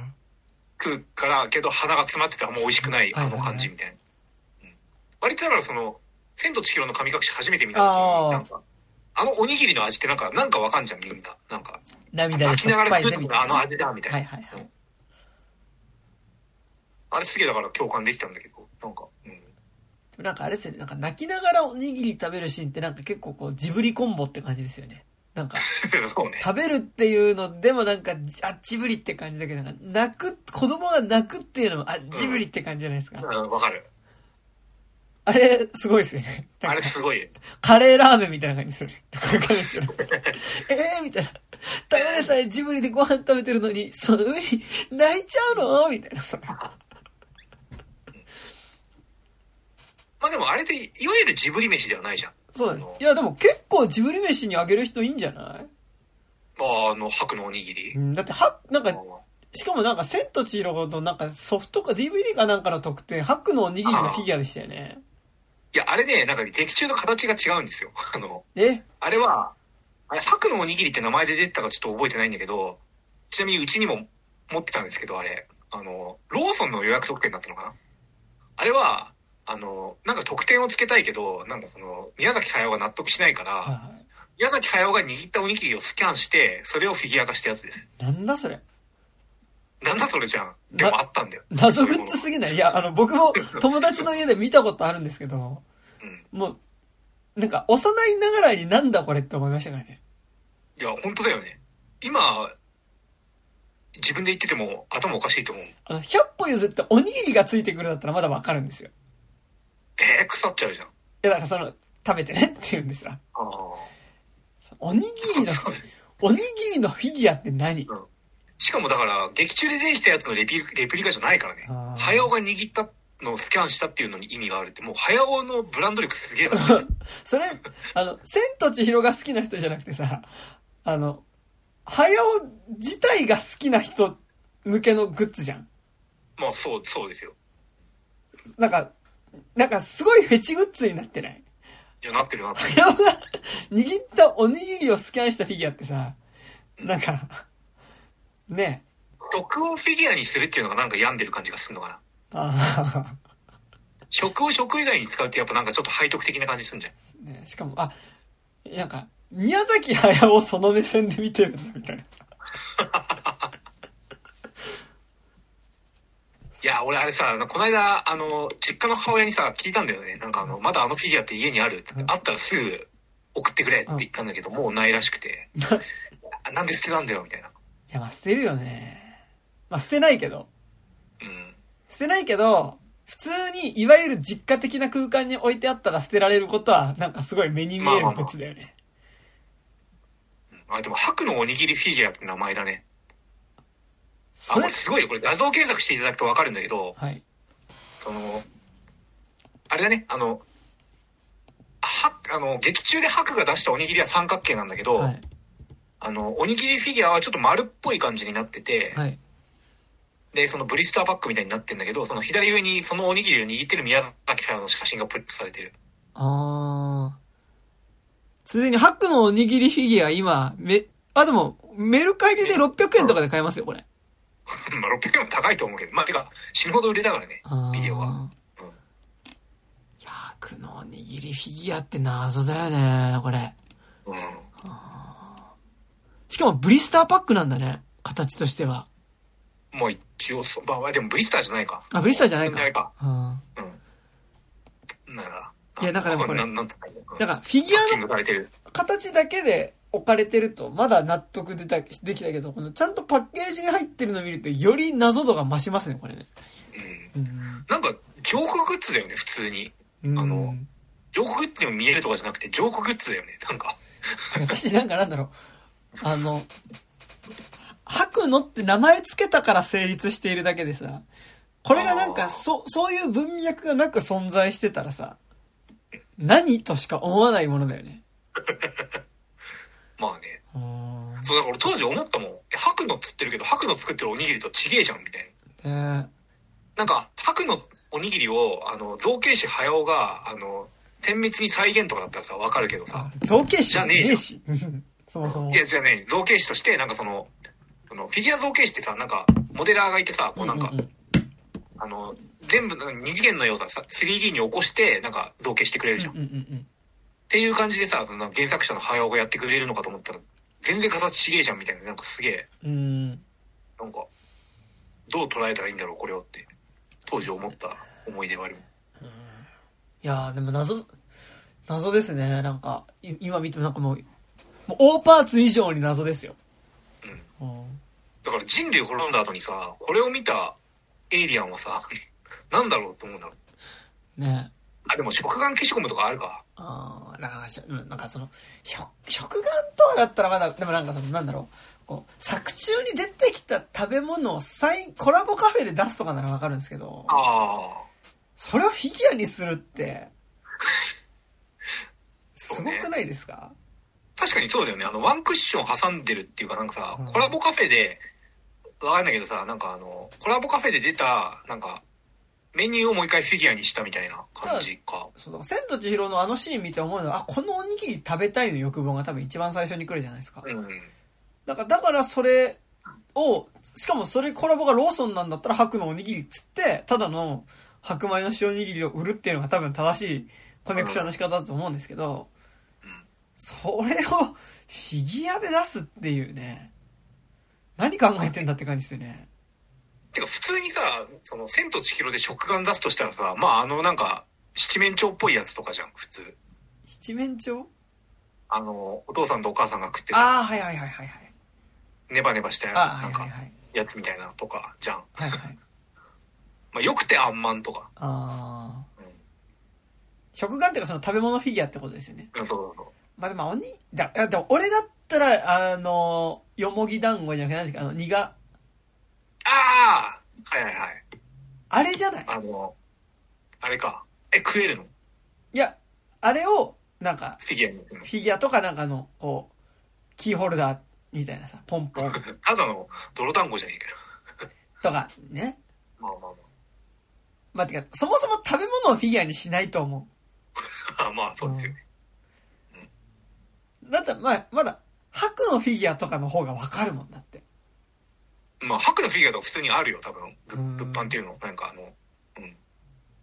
なんなんだろうね。マーチャンダイズ品はさ、いいわけじゃん。あうんうんの、うん。あの映画館で売ってる。はいはいいっぱいあったじゃん。全部しろ。なんか、熱ボールペンとかね。ありましたね、ボールペンとかね。なんか俺トランプとかも買った気するし。あでもなんで、ねえ。なんかは、噂、なんか、なんかで聞いたんだけど、なんか、早尾の許可がなんか、早尾をなんか納得させるために、できたのがこれしかなかったみたいな、なんか、あ。おにぎりしか許さないってこと？うん、なのか俺逆におにぎりは許さないだと思うんだけど。な。まあね。ねえだからググルメ漫画とかだったらあれだよね。なんかその、これを白のおにぎりとしてこれコラボで出したいんですけど、みたいな宮崎駿に対してさ、がうんそのおにぎりで、こんなまずいおにぎりを白のおにぎりなんて名前で出せるわけないだろみたいなこと言ってると、そこにこう出てきてさ、こう、なんかこう、正面グルメ、なんか、料料理長みたいなのが出てきてさ、うんなんか、こう、いい米といい水でさ、なんか。一粒ずつ米を算定してなんかこう、何ミリ以上のものしか使わない米だけを炊いて作った作ったおにぎりがこれだ、みたいな。あ、これは間違いなく白のおにぎりの味だみたいなさ。とかだよね。そういうね。うんまあでもあれですからね。あの、なんか、あの、ジブリ美術館のなんかね、あの、カツサンド食ってうめえうめえっつってる感じですからね。うめえうめえっつって。ですからね。最近なんかさ、あの、沖縄の、なんあの、基地建設の反対のさ、なんか、就任しした映像みたいなの見たんだよ、早尾が。あれって最近の映像かな、ちょっと昔の結構前じゃゃない？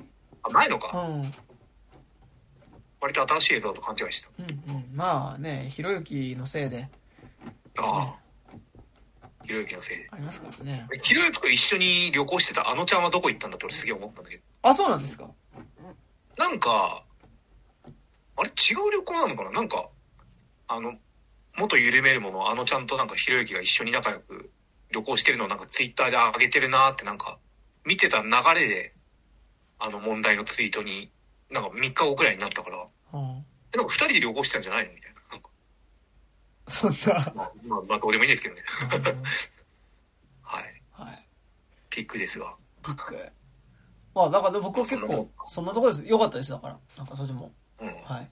確かに俺も別に見てる間はなんか、割とフラットに見ちゃったけど、なんかそう、ちゃんと聞くといい話だったなって思う。ね、なんか、なんか、い意味で僕は期待してたものと、なんか結構違うものだったので、うん僕はとても良かったですね。え、アフターヤンはそんな熱量ないんですか？アフターヤンはね、あんまない。めちゃくちゃ俺期待してるんですけど。うん。なんかね、アフターヤン良かったんだけど、あの、うん同じようなやつで僕なんかあの、深田浩二のさよならって映画がめちゃくちゃ、そのアンドロイドものとしてはすごい良くて、えなんかそっちの方が好きでした。なんかそっちの方が好きだったのが、そっちと比べてなんかそんなに、あなんかあ。、アンドリュー 1R137 みたいな、ああいう感じ？あ、それ、何でしたっけ？ロビン・ウィリアムズのやつ。ああ、ロビン・ウィリスがなんかあの、ほうきで掃除するやつだ。かな。なんか昔俺さ、ロビン・ウィリアムスのし何主演作が出るたびにビデオ借りてきて見てたから、ロビン・ウィリアムス好きだったんですか？いや、てかなんかやっぱなんか、キッズにとってロビン・ウィリアムズってなんかこああ、まあう、ロビン・。ウィリアムズとトム・ハンクスはなんか親しみやすいおっさんみたいな、なんか、あ適度にこう、キッズファミリームービーに出てくれるから。あ、、確かに確かに。うん。あロビン・ウィリアムスがプリントされてるトレーナーとか欲しいですもんね。あで、なんかこれ、確かにもうなんか早速冒頭の話と矛盾してますよね。おめえキャラの書かれてるトレーナー着着たいとか言ってんじゃねえかみたいな。いいんですよ、それあ。え、はそれでど。の、どのロビン・ウィリアムズ？俺も断然自慢自だけど。あ、俺自慢自ですよ。てか、自慢自のトレーナーが欲しいだわ。ごめん。あ完全にあ。あ。んじゃねもう。うん自慢自のトレーナーありそうだし、なんか H&M あたりはコラボして出しそうですよね。なんか、最近の、その、80s、なんか、あれ、ナインティーズだけどね。あ、そう、あれ 90s か。そのリバイバル感。でもどうせ、96年とかじゃなかった来ますよ。そろそろ 90s リバイバルも。いや、もう来てるでしょ、もう。でも、だったらもう、前からですよ、その、ハモンド博士がプリントされたトレーナーを出してほしい。ああ、それは欲しいね。そう。うんが、そう、俺が今欲しい。一番、あの、実在するかわからないけど欲しいものは、ハモンド博士が、プリント、ハモンド博士じゃない、ハモンドは博士じゃない、ハモンドが、あの、微笑んでる、あの、トレーナー。ああそう。やっぱハモンド博士のさ、ハモンド、あ、博士ね、ハモンド氏のさ、ハモンド感が一番出んのってさ、あの、ヘリ、ヘリコプターでさ、なんかこう、あの、着陸しようっていう時にさ、うわーってやるとこが一番ハモンド感で、あ、いいっすよね。あそこめちゃくちゃいいよね。あの、やっぱね、笑顔が素敵なんですよね、こう口うん、そう。でこういや、だから俺、なんかハモンドの話になるたびに言ってるけど、だからこそやっぱロストワールド・ジュラシック・パーク2の。冒頭でハモンドがなんか病床に伏してるのを見るたびにすげえ悲しい気持ち。いや、あれほんと悲しいですよね。あの、うんもう、もう俺の中でやっぱ、元気なおじさんといえばハモンドっていう感じはね。うんうん。やーちゃんって。やーちゃんって。やーちゃんって。ね。やっぱね、吹き替えですからね、基本的にね。あとね、ハモンドはね。りますね。はい。はい。そのとこですか？はい。まあなんかちょっとピック劇場で見るのはなんか結構見れるかどうかって見れる人限られてやっちゃったりするかもしれないですけど多分配信とかも来そうなのでね、うんなんかもしそのタイミングで見れ見れる方はなんかすごいいい映画だったので見てみたらいかがでしょうかという感じですかねはいはい。というわけで、えーこれ告知です。えーこの番組では現在お便り募集しております。まあ、この番組の感想とか、えー送っていただけると嬉しいです。えーアドレスとしましては 29.tiz.gmail.com、29数字です。えー 29.tiz.gmail.com までメールを送っていただくか、底辺文化系トークラジオとか29歳までの地図とかで検索するとこのラジオのツイッターアカウントでできますので、そちらにある DM ホームから送っていただいても結構です。えーそして、えーまあ、有料版あのざ最近全然更新できてないんですけど、この番組、更新してんよ。有料版やっております。よかったら入ってくださいって言いづらいけど、入ってください。ははい。あれ、前回のってまだ、あれしてない？だ前回だって、うん。あれ、山田くんの iPhone で撮ったやつ、なんか、生かなんかで撮ったやつは、あったっけ？まだ上げてないな。うあ、ちょっと確認します。すみません。ん。はい。はーい。なんか、ありますか？いや、告知ないです。はーい。なんか、年内に多分曲いくつか出ます。あ、あと11月に水の旅人で、あの、新しい曲出ます。はい。以上です。はい。本日は私山田と、えー、金下劇でした。あありがとうございました。りがとうございます。